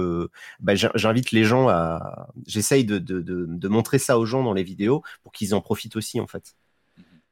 Demon Souls, euh, Demon Souls, donc en fait, euh, il faut bien qu'on explique bien. Donc c'est un remake. Euh, c'est un remake d'une fidélité quasiment sans faille, hein. c'est-à-dire tu, tu l'expliques et on, et, on le, et on le constate, c'est-à-dire c'est le même jeu. à quelques équipements par-ci par-là près, mais, mais c'est quasi c'est le même jeu. c'est la démarche est dingo, c'est-à-dire que derrière, euh, derrière cette, version 2020, on trouve le studio Bluepoint qui euh, a fait quelques jeux à lui il y a longtemps, mais qui s'est spécialisé euh, dans, dans un travail de restauration. En fait, c'est de la restauration de, de, licences. c'est eux qui ont fait Shadow of the Colossus, donc qui ont fait le, le, remake, hein, qui ont fait cet excellent remake. c'est le travail est absolument dingue, c'est-à-dire que euh, on, peut, on peut, il y, a, plein, même je crois que tu l'as fait euh, sur, YouTube, mais où on peut euh, passer certaines cinématiques, certains passages, on peut passer les deux versions quasiment en superposé. Il y a quelques frames de différence à droite à gauche, mais on retrouve quasiment les mêmes plans avec, et c'est la première chose qui, qui qui, euh, qui choque vraiment au lancement du jeu, c'est euh, la qualité euh, de, de ce travail de restauration. le jeu est très très beau. et c'est enfin voilà c'est un, un, truc assez incroyable je, tu, tu le répètes suffisamment de fois pour que je sache que c'est déjà ton avis exerve mais est-ce que tu t'attendais à enfin ton ressenti à toi c'est quoi visuellement la première fois où tu l'as lancé? Ah bah, je pense que j'ai dû passer des heures à, être grossier devant mon écran et à dire à quel point ça tue et c'est ouf et tout ce que tu veux, tu vois, parce que c'est vraiment. En fait, c'est qu'il y a plein de, il y a plein de niveaux de lecture pour te dire à quel point c'est incroyable. C'est-à-dire que d'un point de vue purement technique, très euh, pragmatique, de, mmh. euh, on prend un jeu, euh, parce qu'en fait, c'est bien un remake. Hein, il va y avoir, je, vois les gens dans les commentaires, non, c'est un remaster. Non, non, ils ont repris en fait le, code source du jeu et ils ont reconstruit l'intégralité autour du jeu, autour de ça, mais en respectant les timings, les stats, les machins, tous les trucs de l'époque. Donc ils ont refait le jeu, littéralement. Euh, ils n'avaient pas besoin de le faire. Ils auraient pu faire des remasters comme on en voit, euh, on en a tout le tour du ventre des jeux comme ça. Donc non, ils ont, ils ont eu cette démarche assez improbable de faire ça. Rien que ça, déjà en soi, c'est un défi parce que ça implique de euh, bah, les animations à l'époque, c'était pas forcément trop ça. Tu vois, il y avait plein de petits soucis de l'époque qu'on retrouve d'ailleurs dans le jeu de là. Hein, tu vois, tout ce qui est IA, notamment, bah, étant donné que c'est les mêmes comportements qu'en 2009, ben, il y a des soucis dans, le jeu de 2020.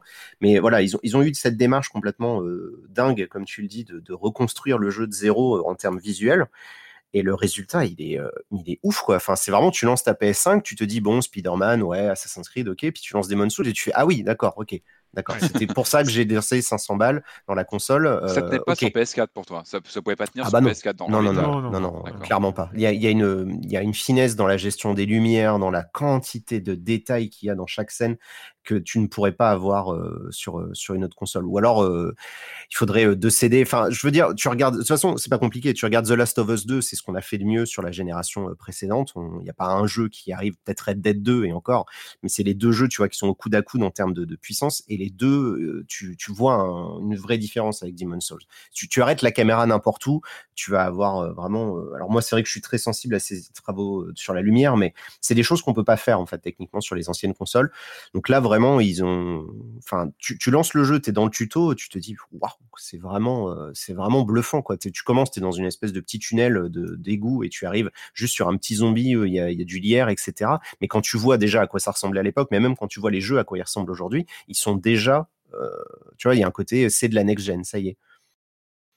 Et ça, bah, du coup, d'un point de vue symbolique, c'est ça la deuxième, le deuxième effet qui se coule, c'est que c'est, c'est que c'est dingue parce que c'est un jeu auquel tu t'attends pas. Enfin, c'est pas le jeu que tu t'attends de voir en tant que porte-étendard de la PlayStation 5, quoi. Et ce, malgré le mode performance, euh, il, y a, deux modes de jeu. Il y a le mode performance qui tourne en 60 FPS avec des graphismes un peu moins affinés, et le mode de 30 FPS qui est magnifique, encore plus magnifique apparemment. Mais malgré le mode performance, le jeu est magnifique, c'est ça hein? Ah bah ouais, ouais c'est ça. C'est, à dire que, alors de ce que j'en ai compris, parce que j'ai regardé de loin la vidéo de Digital Foundry, c'est si vous voulez des gens qui comptent les pixels, c'est leur métier. eux, ils expliquent qu'en gros, la version performance, ça tourne en 1440p, puis c'est upscalé en 4K, je sais pas quoi, je sais pas quoi. Et bon, honnêtement, le mode cinématique, où enfin le mode visuel là où tu joues en, 30 FPS, une fois que tu as goûté aux 60 FPS, je sais pas comment tu pourrais jouer mmh. autre chose. vraiment, j'y arriverai pas. À chaque fois que je l'active, je suis là, ouais, ok, c'est joli quand la caméra bouge pas. Tu, tu, tu, parles, euh, tu parles du début du jeu, justement, euh, avec cette découverte. Hein, c'est là où on découvre, on a cette, euh, cette claque graphique, cette claque next-gen. Alors, moi, pour dire et pour avoir essayé à peu près tout ce que cette nouvelle génération propose, et là, je suis entièrement d'accord, il n'y a rien qui arrive à la cheville de, ce Demon's Souls en termes d'effets euh, de, de visuel. On, a, parlé, euh, Corentin, t'en as parlé de, ce mode 60 FPS. Euh, moi, j'ai même pas essayé le mode cinématique tellement, tellement ce mode performant, appelé performance, me satisfait. Enfin, voilà, il n'y a pas de Enfin, je, vois peut-être il y a trois reflets en plus. J'en sais, je sais même pas ce qu'il y a en plus, quoi. Mais euh, c'est, euh, c'est, il y a, pas grand-chose qui peut être, euh, qui peut être intéressant.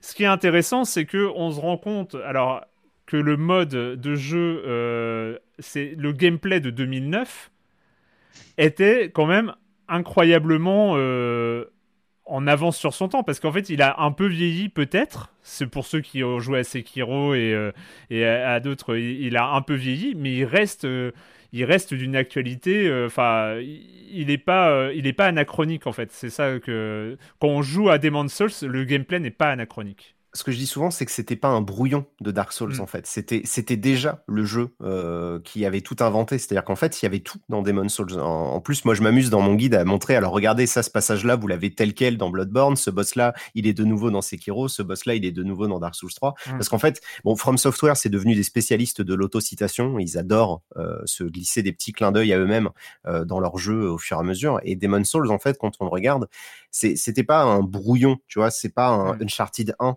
qui a donné Uncharted E et, et c'est devenu derrière une, une, série à succès. Demon Souls, dès 2009, il avait tout il avait tout essayé, ils avaient, ils avaient vraiment tout mis dans leur jeu, parce qu'en fait, tout le monde s'en foutait. C'est ce que je raconte, c'est rigolo, c'est que, mmh, en fait, chez From Software, ils avaient cette idée d'un projet qui était plus ou moins euh, un renouveau de Kingsfield, qui était une, série de seconde zone de la Play 2, Play 1, que peu de gens connaissent ils se sont dit, on va essayer d'amener ça sur Play 3. Ils ont filé le bébé à un de leurs jeunes, euh, un de leurs jeunes game directors euh, qui venait d'arriver dans la boîte il y a quelques années, euh, donc Hidetaka Miyazaki.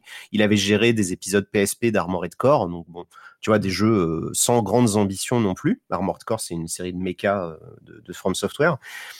Et ils lui ont dit, bah, vas-y, fais ce que tu veux, tu vois nous saoule pas. Voilà, voilà. En gros, ils lui ont filé le chèque et ils lui ont dit démerde-toi, tu nous sors un jeu, quoi. Et du coup, lui, il en a profité. C'est-à-dire que, en fait, euh, Hidetaka Miyazaki, il le raconte. Euh, il explique que lui, il est venu aux jeux vidéo sur le tard, parce qu'il serait qu'il est rentré assez tard euh, dans, l'industrie.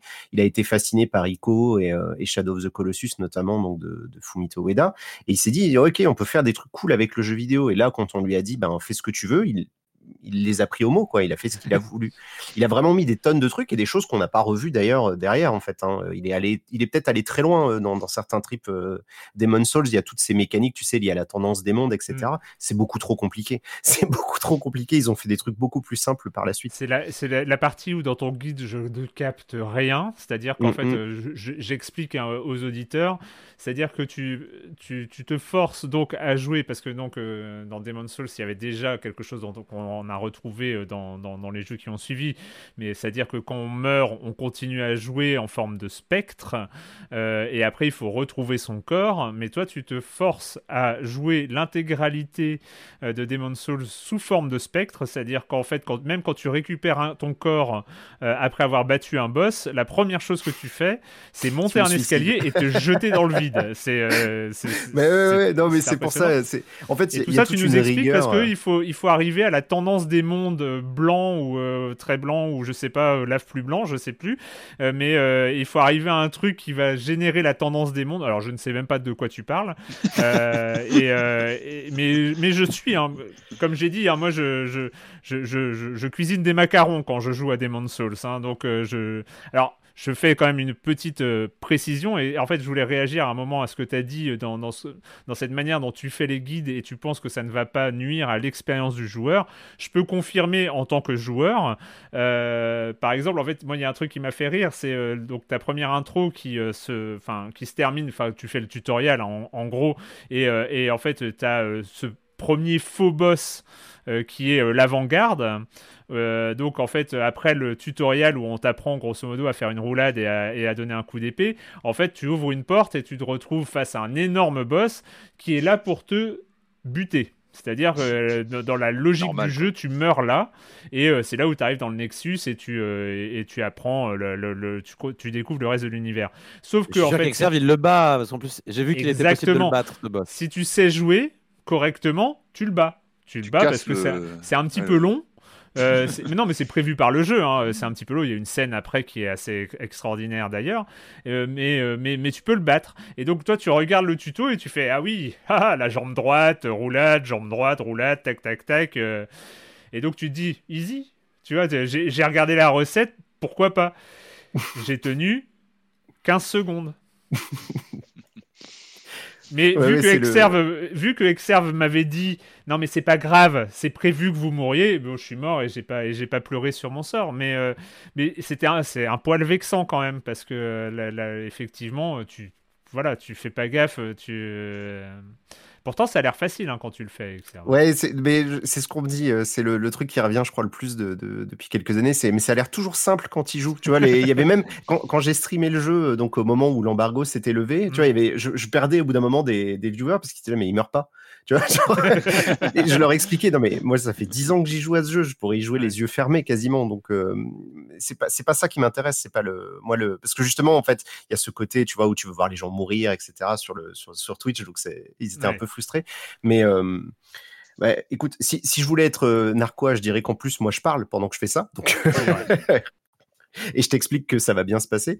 Non, mais mmh. c'est vraiment une question d'habitude. Mais après, tu vois, comme je pense que je le dis en plus dans la vidéo, je dis voilà, si vous mourrez, c'est pas grave, on se retrouve après, il euh, n'y a, pas, y a pas de souci. quoi. C'est juste, je montre que c'est possible de le battre et je montre comment on peut le faire. En plus, comme tu le dis, la scène qui est derrière, elle est, elle est très drôle. En plus, il y a un petit, euh, y a un petit clin d'œil euh, au jeu original pour tu peux choper une pièce d'équipement que tu peux choper que dans cette scène là donc c'est marrant qu'ils aient fait ça euh, mais oui, oui, je, je, sais que quand voilà, quand on regarde les vidéos, ça peut paraître plus simple que ça ne l'est, mais parce que justement, quand toi, c'est vous qui prenez la manette, euh, bah, vous devez vous confronter à, à cette réalité-là. Moi, en fait, tout ce que les jeux peuvent m'apprendre, a priori, c'est bon. Je maîtrise aujourd'hui. Je, je, sais comment on joue à ces jeux-là.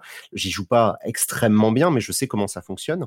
Donc, euh, donc j'ai plus peur en fait. J'ai pas, euh, tu vois, j'ai pas des, des, des, mouvements en panique. J'ai pas de, de mmh. je, je, je sais parfaitement quand je dois attaquer, quand je dois pas attaquer, quand je dois me soigner. Je connais les timings, je connais les portées. Enfin, tu vois, je, je sais que si je vais, c'est limite, c'est une partie d'échec. Je sais que je vais mourir dans trois coups ou pas coups, ou je vais pas mourir, quoi. Donc, euh, j'ai plus cette euh, appréhension-là. C'est ce qui me permet justement de pouvoir parler en même temps, parce que sinon j'y arriverais pas. Si, si je devais faire la première partie à l'époque, quand j'ai découvert le jeu, j'ai mis 80 heures à le finir.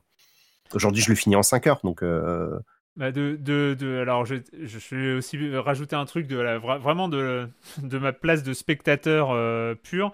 En fait, ce qui, est, impressionnant dans tes vidéos, c'est que c'est un mix entre un guide et un let's play. Euh, c'est-à-dire que euh, le, le, let's play, enfin, ce que j'appelle let's play, c'est pas du tout péjoratif. Hein, c'est juste regarder quelqu'un jouer, avoir une expérience de joueur par, par procuration, en fait.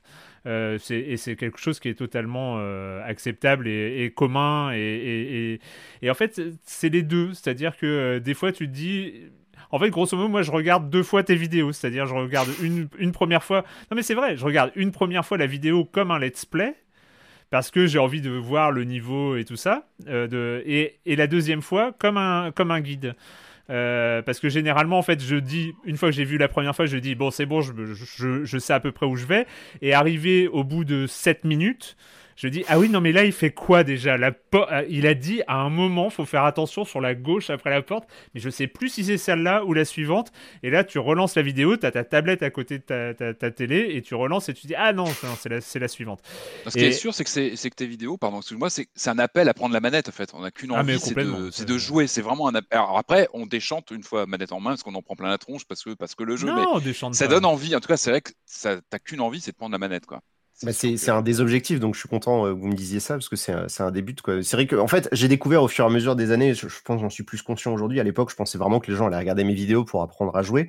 Et je découvre, euh, j'ai découvert avec le temps qu'en fait, euh, il y en avait plein qui regardaient ça comme une série Netflix parce qu'ils voulaient, voir, ils voulaient voir la suite. Pour revenir à cette version de 2020, on a parlé donc de ce design, de ces, de ces graphismes, de ces lumières de, de cette version 2020. Il y a un autre élément qui est loin, loin, très très loin d'être anecdotique. Euh, c'est les temps de chargement. Ah. Euh, parce qu'on a un jeu plus beau, mais plus rapide aussi, parce que c'est vrai que c'est aussi euh, quelque chose d'un peu, euh, d'un peu traumatique pour les joueurs de Souls par rapport à, à, des, à, des, jeux de plateforme plus classiques comme Super Meat Boy, par exemple, Super Meat Boy où tu meurs beaucoup, mais dès que tu meurs, tu recommences au début du niveau, donc la mort n'est pas du tout frustrante et, et, et, permet, enfin voilà, rentre totalement dans, dans l'expérience de jeu. Euh, c'est vrai que dans les Souls, il y avait ce côté où tu meurs, bah, tu es habitué parce que tu meurs quand même souvent, euh, mais en plus, tu te prends la punition euh, du temps de chargement qui suit, qui aussi te, te sort un peu, un peu, un peu du jeu. Et là, c'est. Ouais.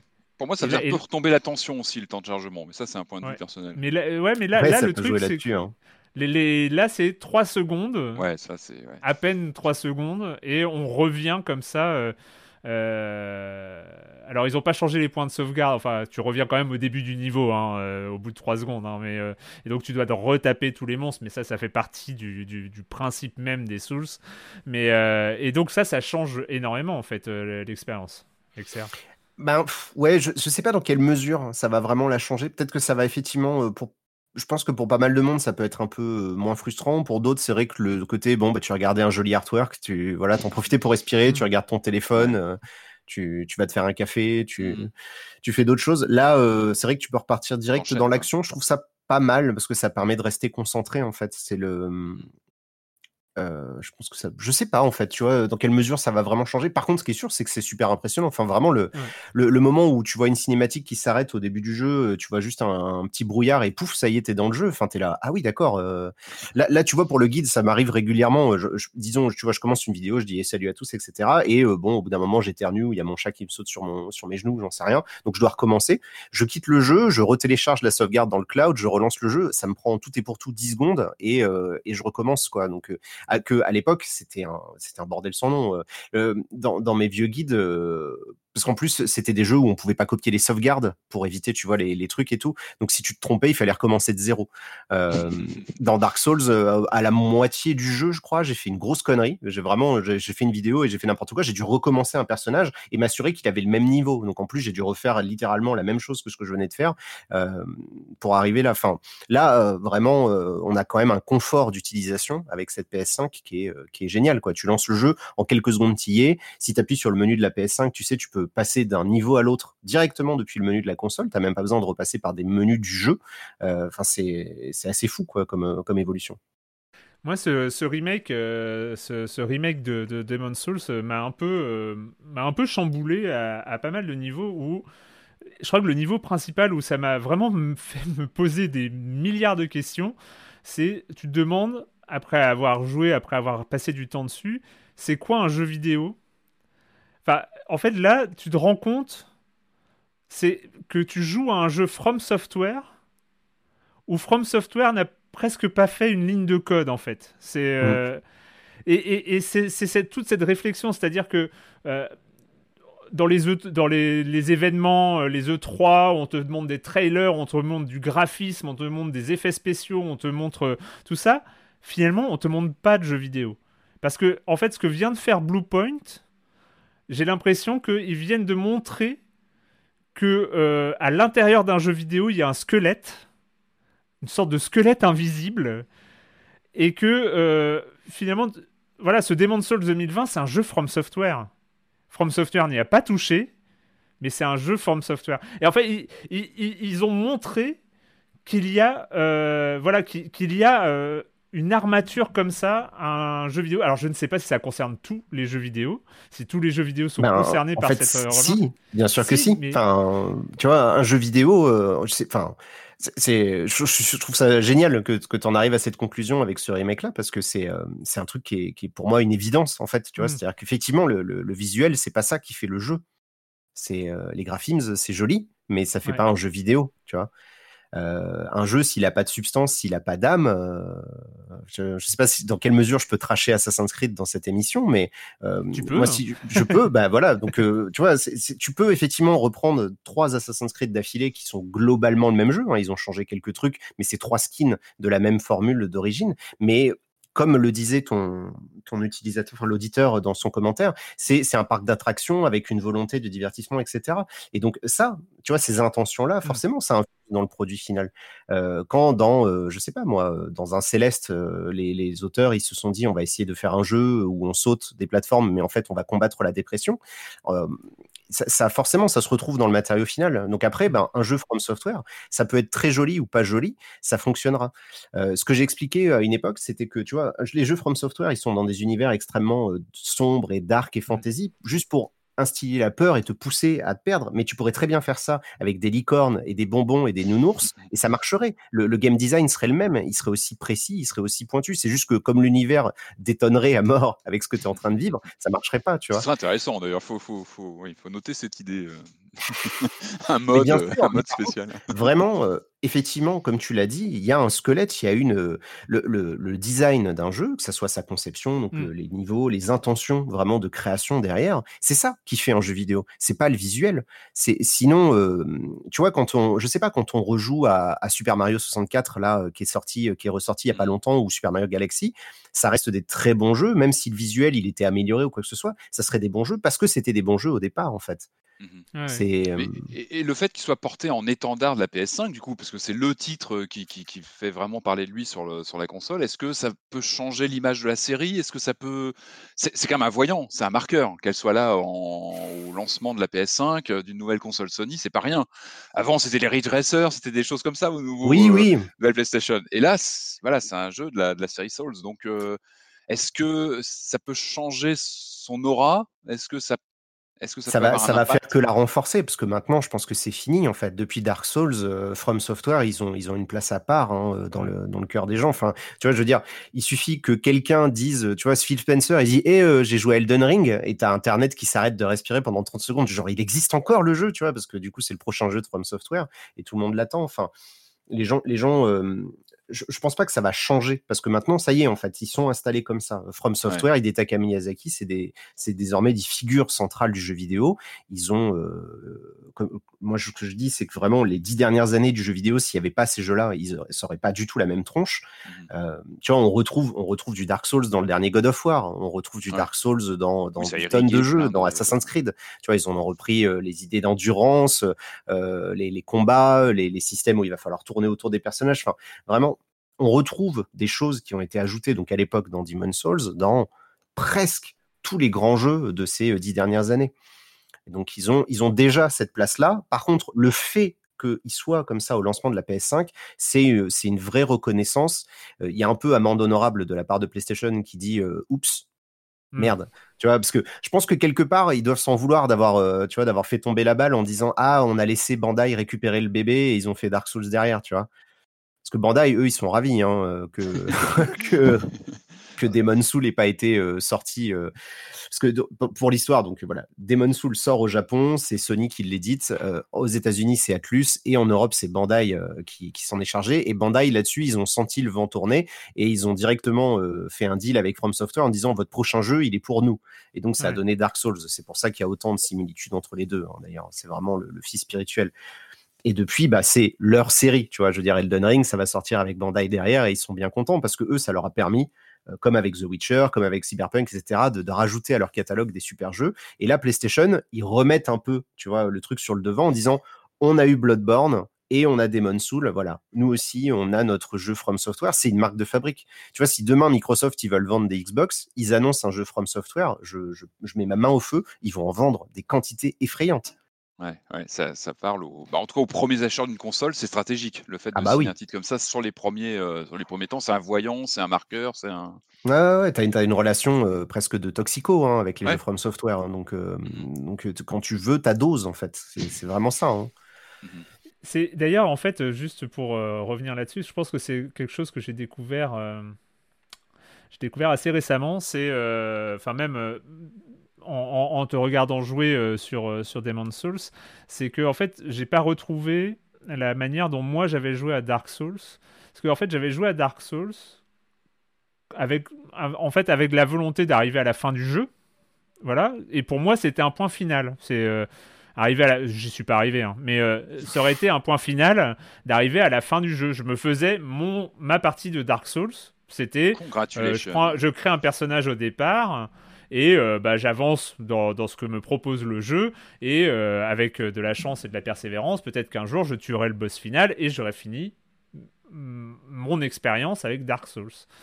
Et en fait, à te regarder jouer à Demon's Souls, il y a voilà, ce que ça c'est un peu le mode découverte, c'est-à-dire que tu lis, pas à lire de tuto, t'as pas à, lire euh, à lire un wiki euh, sur euh, sur le, jeu et tout ça, mais il y a il y a le mode optimisation. Il y a le mode où, où, finalement une partie de Dark Souls ou de Demon's Souls en, en, en, en l'occurrence, c'est qu'un run. C'est euh, c'est euh, que tu vas explorer une façon de jouer, tu vas explorer un build de personnages, tu vas explorer euh, euh, une, euh, une tendance des mondes. Enfin, genre, je comprends toujours rien, mais euh, c'est, tu vas explorer une partie du jeu, mais ça va être c'est la, la, vraie manière de jouer à un Soul, c'est celle-là. C'est euh, de faire des runs. C'est euh... bah, ah tu vas me dire, il n'y a pas de vraie manière. manière monde, je, non, mais... Tu vois, ouais, non, mais la de... manière pensée par les développeurs. Bah, je sais pas ce qu'ils en ont pensé en fait, parce que euh, tu vois, Miyazaki, il avait, euh, il a lancé une mode euh, sans le vouloir. Dans une interview, il disait que c'était impossible de finir les jeux sans se faire toucher. Mm. et du coup, forcément, il y a des gens qui ont dit d'accord. Challenge accepted. Et là, maintenant, il s'ennuie parce que du coup, on a d'ailleurs la première personne au monde à l'avoir fait, c'est un Français. Il a fini donc tous les jeux From Software dans l'ordre Demon Soul, puis Dark Soul, puis Dark Souls 2, puis 3, puis Bloodborne, puis Sekiro, les 5 6 d'affilée, sans se faire toucher. Ah, mais c'est pas en une seule session. Ça prend 19 ou, ça prend 22 ou 23 heures. Hein. Juste pour dire, on peut le faire. Euh, donc, euh, je sais pas quelle est la vraie manière. Je veux dire, j'ai vu, euh, j'avais suivi une streameuse à l'époque qui avait fini Dark Souls en jouant avec un volant. Euh, j'ai vu des gens y jouer en tapant sur des bananes. Donc, j'ai vu des gens y jouer avec un tapis de DDR. J'ai vu, j'ai vu quelqu'un y jouer avec ses pieds. J'ai vu un chat terminer Dark Souls. Enfin, tu vois, je, sais pas ce que c'est la manière de jouer à Dark Souls parce qu'il y en a pas en réalité. Mais, mais en tout cas, c'est vrai que c'est possible. Le jeu a suffisamment de profondeur pour qu'on le recommence et qu'on essaye une autre approche, qu'on se dise, bah tiens, on va peut-être y jouer différemment c'est vraiment un miroir en fait qui nous qui reflète le joueur qu'on est. Enfin, c'est aussi ça cette confrontation dont je parlais tout à l'heure sur ces jeux-là. C'est euh, ça nous renvoie l'image de notre comportement de joueur, comment on affronte la difficulté, comment on, comment on appréhende un level design, euh, comment, euh, je pense. Ouais. Hein. parce que tu peux pas, tu peux pas tricher. Enfin, disons, on va dire de loin, tu peux pas vraiment tricher. C'est, il y a des règles, il faut s'y plier. Donc, soit tu t'y plies, soit tu essayes de les contourner, soit une fois que tu les maîtrises, tu vas pouvoir jouer dans les, dans les petites failles de chacune de ces règles. Mais au départ, quand tu es confronté à un boss, euh, il a une grosse épée dans sa main. A priori, il fait plus de dégâts que toi et il a plus de vie que, que toi. Donc, tu vas mourir. Mais petit à petit, tu vas apprendre. Ouais, c'est ça, vraiment. Le, le, jeu, il se, il cherche pas. Euh... Hips don't lie, tu vois. C'est ça le jeu. c'est le. Non, non, mais. Il y a euh, des grandes leçons de vie, quoi. Dans, voilà, il y a, tu peux en tirer une, une, espèce de leçon parce que justement, le, le jeu, il a une limite. Euh, il a des règles. Les personnages, les ennemis, ils bougent jamais. Les ennemis se comportent toujours de la même manière. Donc, il y a évidemment une limite. T'es pas face à une espèce d'intelligence artificielle. C'est pas, t'es pas contre Skynet à essayer de sauver l'humanité. Il y a c'est juste une barrière et tu vas apprendre petit à petit à la franchir. Et là où le jeu est malin, et là je me rends compte avec les années d'expérience, c'est que l'évolution des ennemis qui va te faire, en fait, elle est, elle est réfléchie. C'est-à-dire que les ennemis vont avoir une évolution euh, dans leur comportement, les situations dans lesquelles ils vont te mettre pour te pousser à t'améliorer en fait de, début à la fin. Celui qui est le plus caractéristique de ça, c'est Sekiro. Hein. Sekiro entre le premier ennemi et le dernier ennemi. Moi, je disais dans Sekiro, on passe son brevet, puis on passe son bac, puis on passe sa maîtrise. C'est exactement ça. Hein. T'apprends à jouer et à chaque fois on te rajoute des complexités et, des, nouvelles, des nouvelles nuances, tu vois. Donc, ouais, il n'y a pas de bonne ou de vraie manière de jouer, mais par contre, c'est sûr que tu peux à tout moment choisir de, partir complètement dans une autre approche et tu vas redécouvrir le jeu peut-être. Oui, c'est ça. Alors, euh, pour, euh, par exemple, là, le guide que toi, tu es en train de mettre en ligne, euh, tu as mis le sixième épisode le matin de l'enregistrement, on enregistre le jeudi.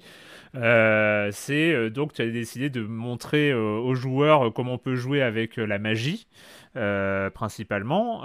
et c'est vrai qu'on peut jouer à distance, on peut jouer avec des armes légères, on peut jouer avec des armes lourdes, on peut... Et à chaque fois, finalement, c'est une nouvelle expérience de, de Demon's Souls pour voilà je pense qu'on on fera jamais le tour de Demon's Souls. Je pense que de toute façon, tu pourrais, euh, tu pourrais en parler des heures. Euh, mais c'est juste pour, euh, pour dire, moi j'ai été très impressionné que ce, remake montre finalement que le squelette dont on parlait, il est d'actualité, c'est-à-dire il n'a pas vieilli. Euh, il y avait juste euh, l'emballage qui était euh, qui était à rafraîchir et le travail de Bluepoint.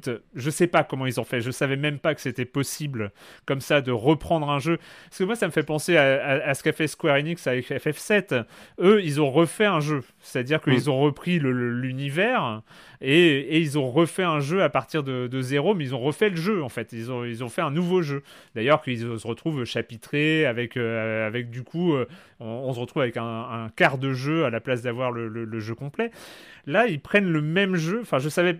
C'est pour ça que je, savais que le jeu vidéo n'était pas que du graphisme, et pas, c'était pas que des paillettes, c'était pas que ça. Évidemment, je le savais depuis le temps que je, fais ça, mais, mais là, c'est, une démonstration euh, réelle euh, voilà, on, t'enlève les graphismes, on garde le jeu et on te remet des, on te remet tout. Enfin, c'est le, travail de Bluepoint, c'est c'est extraordinaire. Enfin, je, trouve le, résultat. Euh, et pour tous ceux qui avaient raté Demon's Souls à l'époque, et ils sont nombreux, et vous êtes nombreux, chers auditeurs, à l'avoir raté. Quand vous aurez une PS5, si vous ne l'avez pas déjà, franchement, je trouve que c'est c'est un vrai, un vrai bonheur. Enfin, même moi euh, qui ai peur de ces jeux-là, euh, je trouve que c'est euh, super agréable, quoi. Enfin, c'est. Bah ouais, c'est une chance quoi de pouvoir le découvrir dans un, dans un emballage pareil. Tu te dis bah c'est super quoi. C'est euh, tu vois c'est comme si euh, je sais pas on avait retrouvé un vieux film. Euh, je, je suis pas forcément un expert en cinéma, mais parce que du coup le remake c'est un exercice qu'on fait souvent dans le ciné, qu'on voit beaucoup des vieux films repris presque plan pour plan avec juste une nouvelle visuelle. Là, enfin, tu vois c'est comme s'ils avaient refait un Blade Runner et qu'ils l'avaient intégralement refilmé, retourné. Ou c'est pas c'est peut-être ce qu'ils ont fait avec les Star Wars. Tu vois quand ils essayent de, de changer des effets spéciaux, de refaire des trucs. Il y a, y a ce côté restauration, mais le matériau en dessous reste le même. Quoi. Donc, euh, il n'y a pas besoin d'y toucher à ça. Justement, j'ai l'impression que le côté rustre, même de la réalisation, faisait partie de l'ADN des premiers jeux. En fait, il y avait un côté un peu élitiste, on en a parlé. Est-ce que ce côté flamboyant du remake ne fait pas perdre ça aux yeux des puristes? Tu vois, ce côté euh, âpre, euh, un peu, un peu old school, quoi, qui, faisait partie pour moi du, de ben, la formule. Je sais pas. c'est très bien, mais est-ce que ça n'écarte pas une composante Vraiment, je vais te répondre euh, très franchement, cette discussion ne m'intéresse absolument pas. en fait, la communauté Dark Souls, les, les, gens qui sont élitistes, etc., euh, je vous le dis en toute politesse et en toute diplomatie, je vous emmerde. Voilà, très sincèrement. euh, et je, je, suis content que vous me détestiez pour ça. Mais vraiment, moi, en fait, justement, cet élitisme-là qu'il y a dans la communauté des Souls, c'est un truc que, malheureusement, je me prends de manière frontale depuis dix ans. Donc, je suis, je pense, peut-être un peu plus âpre. Bah, sur, le fait que, justement, déjà, d'une, j'aide les gens. Alors, en plus, je suis méchant, tu vois, les gens, ils vont souffrir. S'ils savent pas jouer, euh, c'est bien fait pour eux. Non, mais en fait, vraiment, cette discussion-là, euh, pour, euh, pour revenir au sujet principal sur la partie visuelle, je ne sais pas. Peut-être que ça modifie certaines choses. Tu vois, j'en parle dans certains moments. Je dis oui, c'est vrai que c'est peut-être plus ou moins ceci ou cela. Pour moi, étant donné que je vois surtout le squelette du jeu derrière. la partie visuelle, si tu veux, ne m'intéresse pas en fait. C'est top que ça soit aussi joli, c'est génial parce que ça va attirer les gens, mais c'est pas ça qui fait le jeu. Donc donc euh, je ne sais pas si ce côté, comme tu dis, rustre, etc., bah, c'était des limitations techniques aussi. Hein, oui, bah, bah, ils, étaient, ils étaient limités. Hein, euh, donc, euh, Parce que derrière, quand tu vois les niveaux, là, tu vois, quand tu arrives dans un marais empoisonné dans Demon Souls version 2020, c'est aussi crade et c'est aussi dégueulasse et c'est aussi chiant qu'à l'époque. Hein, c'est juste que c'est beaucoup plus beau, quoi, et, et tu peux voir au-delà de 15 mètres. Mmh Mais non, pour moi, ça change pas vraiment le, ça change pas complètement le, le, côté. Euh, c'est sûr qu'il y a peut-être une petite différence de tonalité maintenant. S'il y a des gens qui veulent euh, perdre des heures à discuter de ça, faites-vous plaisir. Vraiment, moi, ça fait, je, je m'en fous complètement. Je, je, je, pense de mon de mon expérience, je pense que c'est important. Enfin, je pense que ça, ça, a une importance quand même pour. Euh, je pense que ça va amener des gens qui n'auraient pas mis les pieds dans ce genre-là à essayer et peut-être à être séduit par, euh, par cette vision euh, là du jeu vidéo. Euh, je pense que cet, cet, enrobage graphique qui est magnifique, finalement, ça, ça rentre, ça fait une deuxième récompense. Ça fait genre la cerise sur le gâteau. C'est-à-dire que ta première récompense de, dans un Souls, c'est d'avoir vaincu ta propre, enfin d'avoir progressé. Finalement, c'est ta première récompense, le pro, d'avoir progressé toi-même. Et là, en plus, tu vas avoir une nouvelle salle, un nouveau décor, un nouveau boss, des, nouveaux, euh, des nouvelles choses à, admirer finalement parce que c'est ça. Et je trouve que c'est voilà, c'est une sorte de cerise sur le gâteau, un truc qui s'ajoute un peu à la, première récompense qui existait déjà dans, dans, le squelette du jeu. Et Est-ce que ça peut être un, pardon, un bon premier jeu de la série? De toute façon, il n'y a pas de bon premier. Ça, c'est alors ça, c'est c'est littéralement, c'est dans mon top 3 des, des questions qu'on me pose à longueur de journée. C'est c'est lequel par lequel il faut commencer? Peu importe. Celui par lequel vous allez commencer, c'est celui dont vous allez le plus vous en souvenir parce que c'est par ah celui-là que vous allez apprendre à jouer. C'est, tu vois, il n'y a pas de. Après, il va y avoir des petites finances. je sais pas, tu vois, j'aime bien essayer de faire des analogies. peu importe avec quelle voiture tu vas apprendre à conduire, ça va être galère, tu vois, la première fois. Mais une fois que tu auras ton permis, tu vas avoir des affinités. Tu vas préférer telle bagnole, telle bagnole, etc. Les Souls, c'est pareil. tu passes ton permis et, et c'est dur, mais peu importe, parce que toi, tu peux pas te rendre compte quand tu découvres, euh, que tu découvres avec Bloodborne, Dark Souls 3 ou Demon Souls ou Dark Souls 1 ou peu importe, ça va pas changer l'essence parce que la première expérience que tu vas avoir avec ces jeux-là, c'est toujours la même. C'est, euh, ça va être dur et il va falloir apprendre ces règles-là. Il faut, dépasser ça, quoi. Et au niveau de la manette, il n'y a, pas, a pas de choses spéciales sur la PS5 Non, non, c'est le même. Il y a, y a le, le, le, DualSense qui, est, qui est bien utilisé. Enfin, je, trouve agréable les vibrations. ça vibre euh, beaucoup, quoi. Mais bon. Pour quand même répondre à la question euh, interdite de, de, Patrick, il y a un consensus, malgré tout, de beaucoup de gens qui disent que le 3 est pas, pas mal pour commencer. Moi, je ne fais qu'écouter mes amis journalistes. Euh, et, bien. Non, non, mais je, il y a pas de. C'est pareil, j'ai pas la, j'ai pas la science infuse. Hein. Je suis pas le, alors je suis pas le, gardien des clés de Demon Souls. Hein. C'est pas parce que je suis Dark Man que, que j'ai la vérité. Hein. En fait, ce qui ressort, c'est qu'il y a beaucoup de subjectifs. Sur personnellement, mon expérience, c'est que en général, les gens vont me dire, j'ai découvert la série avec tel jeu et ça m'a fasciné, j'ai trouvé ça génial. C'est mon préféré parce que c'est le premier. Voilà, c'est ça. Tu vois, il y a des gens qui ont aimé euh, Dark Souls 2, Scholar of the First Sin, donc je veux dire, tout est possible euh, à partir de là, quoi. Donc vraiment, et comme ils ont découvert avec ce jeu-là, ben, ils ont apprécier le reste. Dark Souls 3, la différence qu'il a, par contre, c'est que c'est le plus abouti. Ça, c'est sûr et certain. Aujourd'hui, entre Bloodborne et Dark Souls 3, c'est l'aboutissement d'une formule, en fait. Hein. Euh, vraiment, Demon Souls, tu le sens quand tu as beaucoup d'expérience, quand tu as beaucoup joué, tu sens quand même les limites du truc. Tu te dis, ah oui, là, euh, les boss, ils sont quand même mille fois moins compliqués euh, quand tu vois la, quantité d'animation, les arabesques, les danses qu'il faut faire avec certains boss dans Sekiro ou Bloodborne ou quoi. Demon Souls, c'est quand même, euh, tu sentais que c'était quand même le premier épisode, quoi. Tiens, Mais, une question. Ouais. J'ai une question par rapport à ça. Est-ce qu'il y a des choses que, une fois qu'on a fait les Souls, il y a plein de gens qui n'ont pas fait Demon Souls avant ce remake. Est-ce que une fois qu'on a fait les Souls et qu'on attaque ce Demon Souls, on se dit tiens, cette, cette feature qui a été rajoutée après, elle me manque là dans, dans Demon Souls. Ah, peut-être ce que je veux dire? Mmh, mmh. est-ce qu'il y en a C'est une vraie question. Moi, je connais pas du tout les Souls. j'ai à peine joué au 1, j'ai joué une heure, mais j'ai vu que c'était pas pour moi. mais du coup, je me pose la question, parce que je me dis quand même qu'il y a dû avoir des, des, des, des, pro, des, des évolutions dans la réflexion de game design de cette saga. Tu vois ce que je veux dire? C'est plus de l'affinage que, que des vraies modifications. Parce que, encore une fois, je pense qu'il y avait déjà tout dans Demon's Souls. Il y avait vraiment quasiment tout ce qu'on a vu par la suite. Il y a eu pas mal d'affinage. Dark Souls a vraiment changé la donne sur sa construction du monde, puisque c'est un seul monde qui se tient d'un seul tenant. Tu vois, tu peux aller d'un endroit à l'autre, il y a plein de raccourcis. Là, Demon's Souls, c'est une structure vraiment à l'ancienne, c'est Megaman. Hein. Il, y a des, il y a des niveaux, tu choisis de les faire dans l'ordre que tu veux.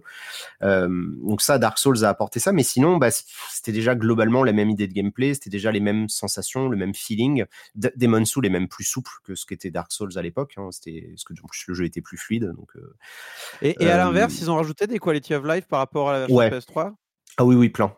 C'est vraiment, bon, au-delà des temps de chargement, c'est vraiment plein de petits trucs où tu, si tu le sais pas, tu vas pas t'en rendre compte, mais, euh, mais quand tu connais le jeu de base, tu te dis, ah oui, ça c'est malin, quoi. Tu vas pouvoir, euh, tu vois, quand tu veux prendre plusieurs objets, les consommer en même temps, t'es pas obligé de les faire un par un. Tu peux les, tu peux en manger 10 d'un coup. Tu peux te téléporter d'un niveau à l'autre. 10 papes d'un coup, on peut les manger. ouais, mais tu peux, tu peux manger autant de papes que tu veux, il y a aucun problème. Il y, a plein de petites euh, tweaks, j'en ai cité quelques-uns dans ma vidéo review du jeu. Il y a des, petits trucs, c'est vraiment, voilà, c'est vraiment de l'ordre du détail, mais quand tu le sais, ça, ça change vraiment ton expérience de jeu. Pour les gens qui vont découvrir, c'est pas, en fait, c'est tellement euh, loin de leurs préoccupations que ça sert à rien en fait de les intéresser avec ça. Un truc qui est vrai, par contre, c'est plutôt une question que je posais pour les gens qui avaient fait le premier euh, Demon Souls, qui avaient peut-être abandonné sur le premier Demon Souls pour des raisons euh, peut-être d'ergonomie ou, ou, de choses qui leur plaisaient pas et qui pourraient trouver de l'intérêt à réessayer avec cette version, j'en sais rien. Je suis pas sûr que ça change suffisamment le, jeu de base pour, euh, pour justifier d'y retourner euh, si vraiment vous aviez pas accroché. C'est mmh, après je, je, pense intimement que il y a pas de c'est pas fait pour moi. Je pense que c'est je pense qu'on peut y arriver au bout d'un moment. C'est c'est une manière de comment on présente le jeu en fait, parce que c'est vrai que c'est difficile le premier rapport qu'on peut avoir. Mais je voulais juste revenir sur un truc que tu disais sur le fait que par contre si vous avez beaucoup joué aux Souls, il y a des chances que le jeu vous paraisse plus facile parce que bah, forcément, vous avez déjà passé votre permis. Donc, euh, c'est juste si on vous file une nouvelle voiture, vous savez déjà comment la conduire. Donc, c'est juste que c'est pas les, tu vois, le, les, les, je sais pas, les clignotants, ils sont pas au même endroit, etc. Mais bon, une fois que tu as pris les deux, le pli, tu, tu sais quoi faire. Et ça, c'était une crainte que j'avais avant le lancement du jeu. A priori, pour l'instant, euh, ça va, les gens ont l'air d'être contents, mais euh, ce que tu dis, c'est que le premier Souls que tu ferais sera, forcément le plus difficile. Ouais. Mais celui-ci est peut-être un peu moins difficile quand même que les autres Souls ou? Ouais, parce qu'il est un tout petit peu moins. Tu sais, ce que je te dis, c'est une histoire d'affinage. Il est peut-être un peu plus. Euh, tu vois, c'est un peu plus une pierre brute, quoi. Un peu plus triché, un petit peu? Non, non, c'est plus sur les, euh, ça, se voit beaucoup sur les animations des ennemis. Ils sont un peu moins énervés, c'est un peu moins rapide, il y a un peu moins de folie dans certains trucs. Euh, les, derniers boss de Dark Souls 3 ou de Bloodborne, c'est vraiment, euh, t'as as très peu de temps à toi en fait. Là, il y a quand même des moments où bon, l'ennemi il annonce son attaque, ça prend un certain temps. C'est large. J'irai pas jusqu'à dire que c'est une balade, mais si tu remontes vraiment image par image des boss de Demon Souls avec des boss de Dark Souls 3, un jour, euh, peut-être que Mark Brown il le fera et il nous montrera que en fait il y a quand même une vraie vraie évolution entre les deux quoi. J'ai pas, j'ai pas son talent. Euh, tu, hein tu, sais qu'il aura fait 20 vidéos sur, euh, sur la structure des donjons avant ça, mais oui, bien oui, sûr. Oui. Donc c'est Demon Souls euh, que vous pouvez retrouver sur PlayStation 5. quand même, félicitations aussi au passage, Exerve, pour tes 100 000 abonnés sur YouTube. Merci. Non, mais quand même, hein, c'est pas, pas rien, hein, ça vient d'arriver. On, va, on va terminer l'émission avec toi, Corentin, et on va se retrouver sur l'Apple Arcade avec South of the Circle. We can't change the past, Peter. But we can learn from it. I thought you could handle it. Yeah, I can, I can. Before we fool ourselves into remembering it too kindly. Make a soldier of you yet, Pete, my boy. Hello? Hello, can anyone hear me? Come in. As you know, I have some friends in high places. I need to be absolutely sure we are on our guard. South of the Circle. Alors, Corentin, vu que je n'ai pas accès à Apple Arcade, tu m'as montré un trailer que j'ai trouvé magnifique. Ça m'a donné envie de jouer. Ça m'a fait penser à une sorte de Firewatch euh, dans le froid. Euh, mais ça se trouve, c'est pas du tout ça, parce que je ne sais pas du tout de quel jeu tu vas nous parler. Alors en fait, l'histoire de ce jeu commence début octobre, pardon, fin octobre, quand je reçois un mail de PayPal. Et en fait, PayPal m'a appris que je payais encore l'Apple Arcade et qu'il serait peut-être temps d'aller jeter un œil à ce qu'il y a sur l'Apple Arcade. Donc je, je, je, passe voir quand même parce que bon, il y, a, y, a quand même, on avait, on va dire, loué l'Apple Arcade pour ses choix éditoriaux et pour mmh. voilà une prise de risque au niveau des titres qu'il met en avant, pas forcément des titres extrêmement sexy d'un point de vue du modèle économique ou ce genre de choses, quelque chose un peu plus engagé, on va dire que la moyenne des, jeux vidéo, peut-être as a service qu'on connaît en ce moment, en tout cas sur mobile. et donc, je suis tombé sur ce South of the Circle qui est sorti début du mois, quelque chose comme ça. Mmh et qui est fait par ce développeur State of Play qu'on a peut-être connu pour d'autres jeux comme Luminosity, qui avait comme particularité d'être un espèce de point and click avec des puzzles dans des maquettes en carton, en bois. Enfin, c'était un petit peu de la, la stop motion, mais mais, mais en, version jeu vidéo. Enfin, c'était assez intéressant. Il y a, des parties graphiques. Euh, tu dis quoi? Non, je dis Michel Gondry, le jeu. Ouais, si on veut. Sauf que c'est là, c'est que de la que de la stop motion. Il n'y a même pas de film. Mais en, tout cas, euh, il y, a, y, a, toujours ce parti pris un petit peu artistique, un petit peu plus. Euh, tu vois, entre le jeu vidéo et d'autres arts. Tu vois, on n'est pas dans le mmh. pur jeu vidéo. Donc, euh, South of the Circle, qui est un peu plus classique, on va dire, dans en tout cas sa forme graphique, tu as pu le voir dans le trailer. On a, on a un jeu voilà, avec beaucoup d'aplats, un grain très marqué, des personnages qui sont peut-être que des silhouettes quasiment. Et euh, c'est un jeu où on incarne Peter, qui est un docteur en, climatologie, euh, et qui est envoyé en Antarctique, en fait. On est dans les années 50-60 dans ces eaux-là. Et en fait, son avion, il va s'écraser au milieu de nulle part son pilote va être blessé, il va pas pouvoir marcher et bah, du coup, le seul choix qui reste à notre pauvre Peter, bah, c'est de sortir de l'avion et de marcher vers la lumière rouge clignotante qu'il y a devant lui dans le blizzard. Il se dit peut-être, peut-être qu'il y a, peut-être qu'il y a de quoi, il y a de l'aide là-bas, donc on va mmh. essayer d'y aller quand même. Et donc, il marche dans le froid, il marche dans le froid. Et en fait, avec cette espèce de progression dans le vide, il va se remémorer tout son parcours académique à, à, Cambridge, en fait, puisqu'il vient de Cambridge. Lui, c'est un, il enseigne à Cambridge. Et, et, et, du coup, voilà, les, les, décors en fait et tous ces souvenirs vont un peu se mélanger, vont former. Voilà, il y a des éléments du passé qui vont se mélanger avec euh, euh, les, les, décors euh, là où il est maintenant en Antarctique. Par exemple, des, portes de maisons très anglaises qui vont se retrouver sur des bases en métal qui n'ont rien à faire là. Tu vois ce que je veux dire? Ou alors des. C'est comme dans Dark Souls, enfin, où tu revois ta vie passer pendant la partie en fait. C'est un peu ça. c'est cette malédiction. À chaque fois que je suis quelque part, il y a des gens qui disent ah oui, c'est comme dans Dark Souls. Et ou par exemple, voilà, on va, on va, on va conduire sa, sa, sa motoneige, ou c'est pas une motoneige, mais c'est une voiture des neiges avec des, des chenilles. Et en fait, petit à petit, la, la, la, la, voiture des neiges va se transformer en voiture normale et on va se retrouver sur une route en Angleterre à discuter avec un ami qu'on a pris en voiture. Voilà, ce genre de choses. Et on va se remémorer, tout va un petit peu se mélanger. Et, et moi, à cet égard-là, ça m'a un petit peu rappelé euh, Silent, Hill euh, Shattered Memories qui était sur Wii, euh, avec cette ah, bah où ça mélangeait un peu les éléments de, de ce qui s'était passé avant et de ce qui se passe maintenant. En plus, comme il neige dans les deux jeux, c'est bien, j'étais pas, pas trop perdu. et donc, évidemment, le, le, jeu va tourner autour de la vie de, Peter, mais aussi de Clara, qui va être en fait une consoeur qui, enseigne aussi à Cambridge et, qui peine en fait à, à, se faire une place dans, l'univers académique très très machiste hein, des années 50-60. Et en fait, très vite, les deux vont développer des sentiments sur fond de, paranoïa généralisée euh, à, base de c'est qui qui le communiste? Euh, Puisqu'en fait, alors, je suis allé voir sur Wikipédia, ce qui parle souvent d'un événement qui a eu lieu les, euh, les 4 de Cambridge, euh, les Cambridge Four. Et apparemment, c'était un scandale à base de, d'espions qui, qui, qui, agissaient mmh. euh, dans l'université de Cambridge. Je ne connaissais pas du tout ce, ce, truc-là. Mais en tout cas, ça m'a permis de resituer un petit peu dans le contexte historique du jeu. C'était pas mal du tout. Euh, donc voilà, je vais pas parler plus de l'histoire pour laisser un petit peu de, mystère au, jeu. Mais au niveau du gameplay, voilà, on est sur un jeu qui se joue quasiment tout seul. Hein. On va pas, on va pas se mentir, c'est un jeu très très, on va dire narratif, faux, linéaire, qui est, pensé pour le mobile. Donc on va pas commencer à, trop manipuler des, mécaniques de déplacement de personnages, ce genre de choses. souvent, donc on, on, indique avec le doigt ou avec la souris où on va pour y aller. Il y a très peu d'interactions, c'est très très ligne droite on assiste pas, beaucoup à des dialogues. C'est pas, du puzzle un peu à la manière de Florence ou euh, ce genre de choses, non Il y a, y a pas de puzzle. Honnêtement, enfin, y a, certes, il y a un peu de manipulation de radio, des trucs comme ça, mais c'est anecdotique. Euh, c'est surtout, surtout, surtout du dialogue. On est, on est plus proche du film interactif vraiment euh, que du jeu vidéo. Euh, on a quand même les interactions durant les dialogues. Donc, on va, Peter va devoir réagir à, aux remarques de ses collègues. Donc, que ça soit sur des, des notions de, de, de des, des, phrases un peu cheloues à base de hm, je suis sûr qu'elle c'est une communiste, on devrait la tabasser, ou alors de hm, de toute façon c'est qu'une meuf, elle sortira jamais son papier.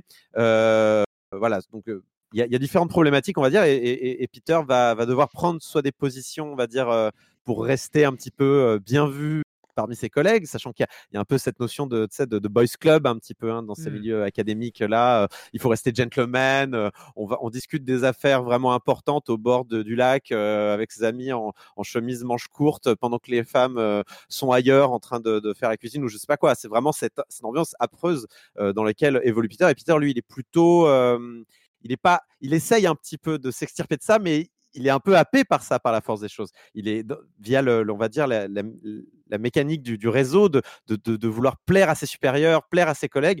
Il va être un peu happé par ce machisme finalement ambiant, qui, alors que Clara, euh, Clara, Clara, qui est son amoureuse et qui va l'aider à écrire son papier, est quasiment au moins autant impliqué dans son, dans son étude climatologique que, que, lui. Et, en fait, nous, dans le jeu, on peut réagir aux, différentes, aux dialogues en mmh. insufflant une forme de tonalité à la réponse. Donc, on va avoir des, formes géométriques qui vont apparaître. genre un carré bleu ou alors un petit rond rouge qui gigote ou alors un, petit rond vert qui, qui, bouge très peu et qui correspondent en fait un petit peu des, des, des humeurs. Et en fait, euh, c'est une interactivité légère, quoi. Enfin... Une interactivité très légère qui va avoir une influence sur le dialogue. Si on veut euh, rester droit dans ses bottes, on peut rester droit dans ses bottes. Si on peut euh, vouloir prendre la défense en disant oui, mais quand même, il y a de, il y a de formidables chercheuses aussi dans, dans, mon domaine.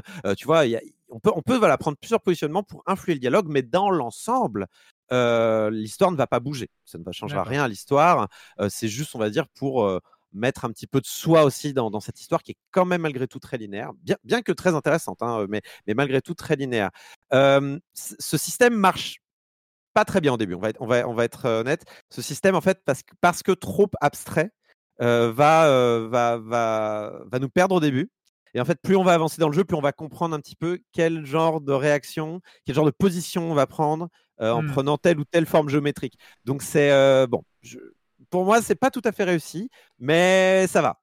Sur le long terme, sur les 4 heures que dure le jeu, à la fin, on finit quand même par avoir la maîtrise un petit peu de ce qu'on répond. Ça m'est déjà arrivé au début, genre ah oui, je vais répondre ça comme ça. Moi, je veux prendre la défense de telle personne, donc je vais appuyer sur ce bouton. Et en fait, c'est l'inverse qui se passe. Et du coup, c'est un peu frustrant dans ces cas-là. Heureusement, il n'y a pas de conséquences, donc on oublie bien vite euh, ce genre d'écart.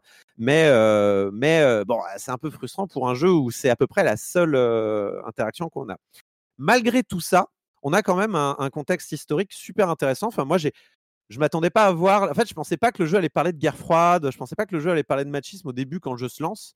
parce que parce qu'au début bon, on est dans la neige, on est dans la pampa et en fait c'est le contexte de la guerre froide en Angleterre, moi je le connaissais pas du tout et du coup c'était c'était vraiment intéressant. Surtout dans les années 50-60 où finalement c'est un peu le moment où où les choses sont. sont... Enfin, c'est ah bah, pas le meilleur moment. C'est pas le meilleur moment du tout. Ça, parle nucléaire, ça parle euh, de troisième guerre mondiale. Pas vraiment, c'est pas, fun du tout.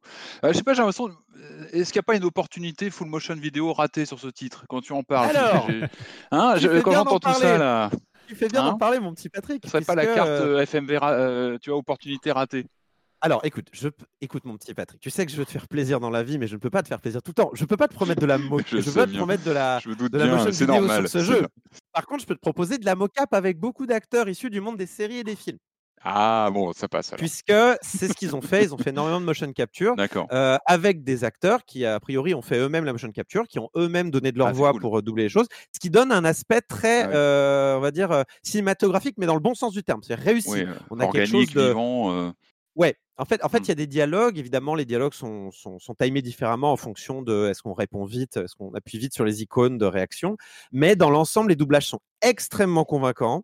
Euh, mmh on a du bon, euh, on a du bon accent écossais par moment. On a du, voilà, on a ce genre de choses. mais c'est, c'est vraiment. J'ai regardé un petit peu sur le site parce qu'ils ont donné en fait la liste des, des, des acteurs qu'il y a. Alors, j'en connais pas un seul. Hein, je vais pas faire celui qui connaît les noms par cœur. Par contre, je connais les séries. Voilà, il y a, il y a des gens qui ont joué et, des films. Il y a des gens qui ont joué dans Bohemian Rhapsody, la, la femme en blanc, Tchernobyl, Downton Abbey, Game of Thrones. Enfin, il y, a quand même, il, y a, y a, un bon casting. Il y a des gens qui savent jouer et qui savent jouer, qui savent utiliser leur voix. Ça se ressent et on est, on est bien. On est un petit peu dans son petit cocon quand on joue à ce jeu-là parce que on, est un petit peu pris par la tension permanente qu'il y a dans, dans, ce, dans cet univers, la guerre froide, académique, avec la politique interne. C'est, c'est pas mal du tout. Moi, j'étais, euh, en de waouh, c'est, un bon, c'est un bon cadre. J'aime beaucoup ce cadre-là, même si ça manque d'interaction. Tu vois ce que je veux dire?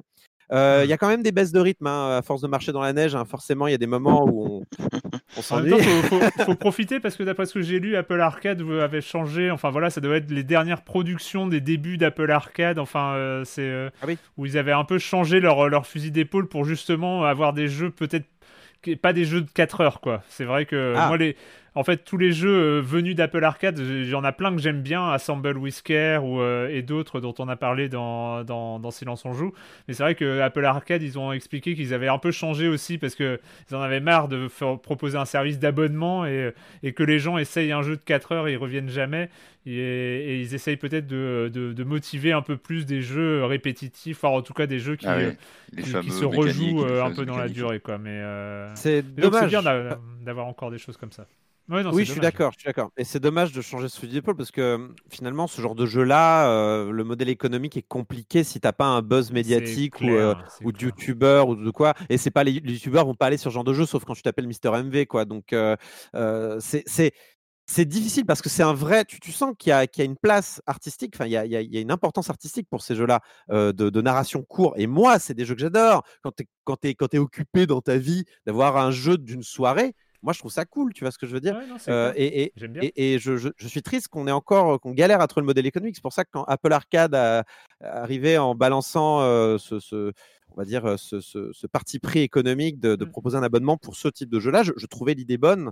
Ça m'énervait que ce soit Apple qui le fasse, mais je trouvais l'idée bonne, tu vois ce que je veux dire Mais du coup, mais du coup, voilà, il y, avait, voilà, moi j'avais pris Apple Arcade pour pour d'autres jeux du même genre. C'était mince, comment ça s'appelle? Necrobarista qui était sorti cet été. Et pareil, c'est un jeu qui dure 5 heures peut-être, quelque chose comme ça, énormément de texte, très narratif, perché. Ça se, mmh. ça se, je pense pas que ça aurait eu un succès. Enfin, ça a sûrement un succès parce que le jeu a une grosse communauté, mais tu vois ce que je veux dire? C'est fait pour ce genre d'abonnement-là. et, et, du coup, du coup bah, je suis content de voir des South of the Circle malgré les, les quelques défauts, hein, donc le manque d'interactivité, mais aussi des manques de rythme. Quelques bugs sur iOS, pardon, moi je joue sur macOS. Quelques bugs sur macOS, je sais pas sur iOS. Mais voilà, euh, dans l'ensemble, c'est un jeu que je conseille, surtout aux gens occupés qui veulent une interaction. Non, mais c'est vrai. Il y, a, plein de gens qui n'ont pas le temps de, jouer à des jeux ultra longs. Euh, moi, j'en suis bientôt à 100 heures sur Spelunky 2. Bon, bah, on n'est pas tous, euh, on n'a pas tous 100 heures à mettre dans, un jeu vidéo. Donc, 4 heures, c'est très bien pour une mmh, soirée. voilà, vous remplacez le, vous remplacez le film du soir par ça, ça se fait très bien surtout que le scénario est globalement intéressant. la, fin est équilibrée, je trouve. c'est compris dans un abonnement qui est pas super cher, enfin 5 euros. Vous pouvez, en fait, vous pouvez le payer 5 euros ce jeu-là. Vous le payez 5 euros. C'est pas un jeu que vous l'avez plus, c'est pas grave. Vous l'avez fait, il est dans votre tête. Une fois qu'il est dans votre tête, c'est bon, c'est réglé. Donc moi, je, recommande pour ceux qui aiment bien. les, jeux narratifs, ne vous attendez pas à trop d'interaction et, et, vous allez, voilà, une, une, petite histoire sympathique dans un cadre assez original sachant que c'est des exclus temporaires, donc ça arrivera ailleurs un jour. On sait pas Pour quand. 5 euros tout seul, mais avec un jour. pas les autres jeux. C'est ça. 15 euros sur Et 15 euros sur 15 Switch, euros sur.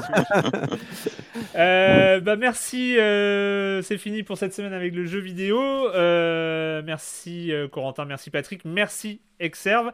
On n'en a pas beaucoup parlé, euh, j'ai évoqué au début, euh, mais vu qu'on est dans un podcast, c'est bien de faire de la pub pour les autres podcasts parce qu'on parle à des auditeurs de podcasts. Et je ne saurais que conseiller Fin du Game. Euh, fin du game, donc c'est une émission toutes les deux semaines. Euh, c'est sur un format inédit, c'est-à-dire que nous, on fait du talk, on, on discute entre nous, un peu en impro, on parle des jeux auxquels on a joué et tout ça. Vous, vous bossez. C'est-à-dire que c'est. Non, mais c'est vrai que euh, c'est toujours assez impressionnant parce que vous creusez à chaque fois un jeu qui peut être sorti il y a 1, 2, 3, 4, 5, 10 ans. Euh, mais vous allez euh, parler du contexte, parler de, de, de ce que, de ce que ça vous a procuré. Enfin bref, vous allez creuser, aller au fond d'un jeu, mais ça peut être. Euh, ça peut être un Death Stranding dont on attend un fin du game euh, qui est sorti euh, la, semaine dernière ou il y a deux semaines, mais ça peut être un Thomas Was Alone, ça peut être des, choses peut-être plus légères comme ça. Donc voilà, vraiment c'est un, podcast que je trouve assez unique et qui est voilà vraiment. je conseille aux quelques auditeurs qui sont pas au courant d'aller voir d'aller voir ce que ça donne. Voilà et on peut te retrouver sur YouTube, Twitch, sur tes livres aussi. Voilà. YouTube, Twitch, euh, à la télé, à la radio. Euh, Sur Twitter, oui, oui, euh, non, euh, glo- globalement, ça se passe sur, Sur YouTube. Euh, ouais, je fais, je fais des streams, donc j'ai sorti des bouquins chez Feur d'édition. Mm. Euh, et euh, on a le podcast, donc Fin du Game, c'est qui est dispo partout. Et euh, je pense que c'est pas mal. Voilà. De toute façon, vous tapez Exerve, au bout d'un moment, vous allez tomber sur moi. hein. Normalement, euh, ça devrait arriver. Je confirme. Euh, mais pour terminer l'émission, je ne t'ai pas prévenu parce que euh, je ne préviens jamais. Euh, c'est la Aïe. question rituelle à laquelle vous n'allez pas échapper, mais tu seras autorisé à répondre en dernier. Euh, et quand vous ne jouez pas, vous faites quoi, Corentin? Alors, euh, j'avoue que je joue beaucoup trop en ce moment. Enfin, je, je Ouais. fais pas. En fait, il y a Brooklyn Nine-Nine qui, qui bouffe tout mon, mon spot. Mais ça, tu l'as euh, déjà fait il y a deux semaines. J'ai déjà fait il y a deux semaines. J'ai quand même regardé euh, les quatre premiers épisodes de la saison 5 du Eric André Show. Alors, pour ceux qui connaissent pas le Eric André Show, il s'agit d'un- d'une parodie de, de talk show américain, de late show américain par Adult Swim, où en fait, il s'agit en fait d'une énorme caméra cachée. C'est pas un vrai euh, late show. Euh, les invités sont, arrivent. Certains savent dans quoi ils mettent les pieds, d'autres ne savent pas dans quoi ils mettent les pieds. Souvent des invités un peu de seconde zone. Et euh, en fait, le, le show est complètement surréaliste. Des choses vont arriver, des, des, des, des, des, euh, mecs vont tomber du toit, euh, des mecs tout nus vont débarquer sous le plateau euh, et se mettre à, à faire pipi sur le- le- l'orchestre. L'orchestre va se mettre à hurler d'un seul coup. Le, le café dans la tasse du présentateur Eric André va exploser. Il y a des serpents qui vont sortir du bureau. Le bureau va se mettre à se lever. En fait, c'est un mec sous le bureau qui est déguisé en bureau et qui va se mettre à tabasser le présentateur. Voilà, c'est que des trucs comme ça. Ça peut être un peu scato. C'est entrecoupé de, c'est entrecoupé de, de caméras cachées dans la rue. euh, complètement stupide, euh, un peu cringe. Moi, j'ai j'ai un peu de mal avec les caméras cachées. Je regarde plutôt pour les phases en plateau. Mais il faut reconnaître qu'ils ont une sacrée imagination. Dans les saisons précédentes, par exemple, Eric André, déguisé en aveugle, euh, arrive dans un musée et se met à, à, à- à tout faire tomber les œuvres. Enfin, c'est ce genre de choses, quoi. C'est, donc tout le monde est, est sur je le. déteste les caméras cachées, je peux pas. Je- c'est ce genre de truc. Et là, c'est tellement absolue. trash, c'est, c'est tellement poussé que c'est, c'est, euh, assez incroyable. Euh, et donc là, la saison 5 vient de sortir. Donc Eric André a encore changé de look. Euh, il change de coiffure à chaque saison. Cette fois-ci, il est chauve. Il s'est euh, fait, euh, comment dire, il s'est fait recouvrir d'auto-bronzant tout le corps. Il s'est fait blanchir les dents. Il est moche. Euh, mais, euh, mais voilà. Tu nous le vends bien, là. J'avoue que. on est- là, on est bon, là. Patrick, Les premiers épisodes sont sur YouTube gratuitement. Allez-y. Et le reste, c'est sur Adult. Swim France. Patrick. Euh, moi, un conseil, un rendez-vous aussi sur YouTube, c'est euh, Combini Vidéo Club. Alors, c'est une pastille en général de, ça doit durer 20-30 minutes en moyenne. Le topo, Ouais. c'est de, bah, c'est qu'un acteur ou un réalisateur connu est invité dans un des derniers vidéo clubs en activité à Paris. Euh, on a eu Danny Boyle, Bertrand Blier, euh, Albert Dupontel, Edward Norton, euh, Mathieu Kassovitz il n'y a pas longtemps. Alors, l'intérêt, c'est qu'on donc on, le, la personnalité est lâchée dans le vidéoclub et puis il parle des films qui lui tombent sous la main, c'est-à-dire qu'il va choper euh, des DVD de, films d'horreur, des classiques français, des films qui l'ont inspiré, des films qu'il aime ou pas. Enfin, en général, il, il a plutôt tendance à, à, citer des titres qui l'ont inspiré, qui l'ont accompagné dans sa, bah, dans, sa carrière, ou parfois il, peut même citer ses propres films et en parler. Et j'aime beaucoup le format en fait où on apprend euh, souvent derrière les personnalités bah, des vrais, euh, comment dire, des vrais, des, des, histoires de, de, spectateurs aussi, des, des, histoires de, cinéphiles, de, films qui ont bâti une, une, carrière, qui ont pu être euh, inspirants. Euh, J'ai beaucoup aimé la, notamment une des dernières émissions avec Johan Sfar qui, aligne des, des, références que j'aime beaucoup. Il parle de la Hammer film, euh, il parle de, il parle de, films de série Z comme Society, qui est pas forcément très connu. Il parle de, enfin, voilà, cette culture VHS euh, que moi j'aime beaucoup. Euh, D'ailleurs, ce vidéoclub qui est un des derniers en activité, il est pas très loin de chez moi. J'ai pu y aller. D'ailleurs, il est, ça fait drôle quand on rentre parce qu'il est tout petit en fait. Enfin, il, est, il est super chaleureux. Enfin, ce sont des endroits, des ce sont des endroits magiques, les vidéoclubs qui sont malheureusement tous en train de disparaître. Mais euh, quand on rentre, on est même intimidé parce qu'il est tout petit. Il est, alors que c'est vrai que le, le, format vidéo donne une impression de, de, bah oui, c'est grand. De, de, de, grandeur et en fait c'est tout petit. Mais c'est, c'est, c'est... j'aime beaucoup ce format. Il y a, il y a beaucoup d'humains qui passent en fait quand on évoque les films. Euh, et puis il y, a un, il, y a, il y, a un, équivalent jeu vidéo qui est sorti oui, en fait. Jeu vidéo avec, club, je vais le dire, ouais. Exactement, jeu vidéo club euh, avec des youtubeurs qui, qui sont dans une boutique de République et pareil qui piochent dans les vitrines des jeux qui les ont marqués ou qui font partie de leur histoire. Et euh, j'aime beaucoup le format, vraiment, et j'en rate jamais aucun. Donc euh, je recommande sur YouTube euh, Combini Vidéo Club ou Jeux que... Vidéo Club. Alors Exerve, est-ce que tu as une recommandation comme ça, culturelle, au hasard ah oui, parce que du coup, c'était vraiment parce que j'étais en train de flipper. J'étais là, mais moi, je fais rien d'autre que jouer aux jeux vidéo. C'est ma vie, c'est mon travail. Donc, je... tu manges pas, tu vas pas aux toilettes. Tu peux, tu peux, mais ça va pas vous intéresser. Enfin, j'espère devoir vous raconter ce genre de choses.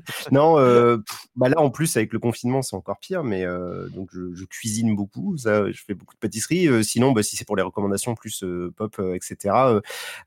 j'ai continué Star Trek Discovery et c'est toujours une des meilleures choses qui est arrivée à Star Trek depuis depuis la nuit des temps. Donc ça, c'est très très cool.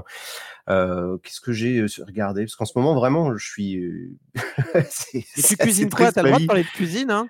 Ouais, ben j'essaye. Alors, ça fait très longtemps hein, que je prévois de me dire un jour, il faudrait que je. Tu vois, si j'avais une vraie cuisine, si j'avais un vrai endroit, ouais. j'aimerais bien euh, faire des émissions en stream et tout euh, de, oh, de ça pour montrer ça. Parce que c'était. Euh, comme pâtisserie là en ce moment?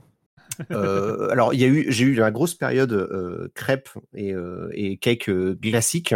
Au, ouais. niveau cuisine, écoute, j'ai un petit bœuf bourguignon à préparer demain qui, qui oh, devrait ouais, pas, mal. Euh, donc euh, non non mais j'ai en fait j'avais vraiment l'idée euh, au départ de faire une espèce de chaîne de cuisine parce que j'aime bien ça mais bon c'est jamais fait je, je, parle de roulade à la place chacun son truc mais non, en fait, quand je joue pas en général, c'est vrai que je, vais être soit sur une série ou je vais lire des BD. Alors, je suis très manga, euh, ça, j'en lis, j'en lis des quantités incroyables. Euh, et euh, bah tiens, je peux vous recommander du coup, ça s'appelle Golden Kamuy. C'est une histoire de qui fait un peu à la Inglorious Bastard. En fait, ça se passe au Japon. Je crois que c'est après la guerre qu'ils avaient avec la Russie. Je sais plus quelle époque, 1900 et des brouettes.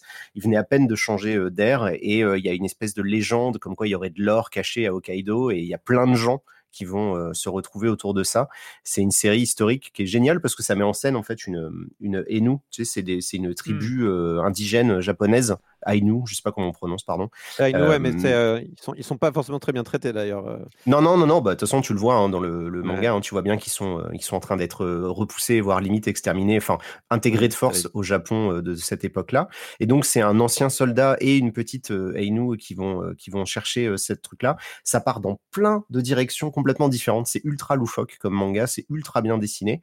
ils ont comme beaucoup de trucs des focus parfois sur la bouffe où ils vont nous faire des chapitres entiers où ils nous montrent des petits dessins de nourriture, etc. Donc c'est très très cool. Voilà. Si vous aimez bien les, les mangas, euh, que vous n'avez pas vu autre chose que Naruto ou One Piece depuis des années, euh, c'est très très cool. Ça sort chez Kiun et j'en suis à une vingtaine de tomes euh, de Len Camus. Cool. Voilà. Euh, moi, je parle, je l'ai commencé et je pense que je vais, euh, je, je, vais aller un, un, peu plus loin. C'est le deuxième. le deuxième bouquin de Randall Munro, Randall Munro que vous connaissez tous, sous son identité de, de, de, de, de blogueur, de blogueur BD, parce que c'est XKCD, euh, son, euh, son pseudo euh, sur Internet. Oui. Donc c'est ce, ce, dessinateur, ah, blogueur oui. qui dessine des petits bonhommes en bâton. XKCD, et donc son vrai nom c'est Randall Munro. Il fait des livres de vulgarisation scientifique un peu drôles, et, et donc le dernier en date s'appelle Et comment. donc on retrouve ces petits dessins très caractéristiques, et en fait il parle de questions, il part de questions totalement absurdes, enfin ou très légères comme ça, comme comment déménager, comment organiser une soirée piscine et tout ça, et ça Est-ce que c'est dans celle-là où il fait comment faire une douve en lave autour de ta maison? Euh, je crois, oui, c'est ça, c'est ça. Et, je, euh, je, donne euh, un, exemple, ça va vous, vous, vous, vous permettre de comprendre l'intérêt du bouquin. C'est la question, c'est comment être ponctuel.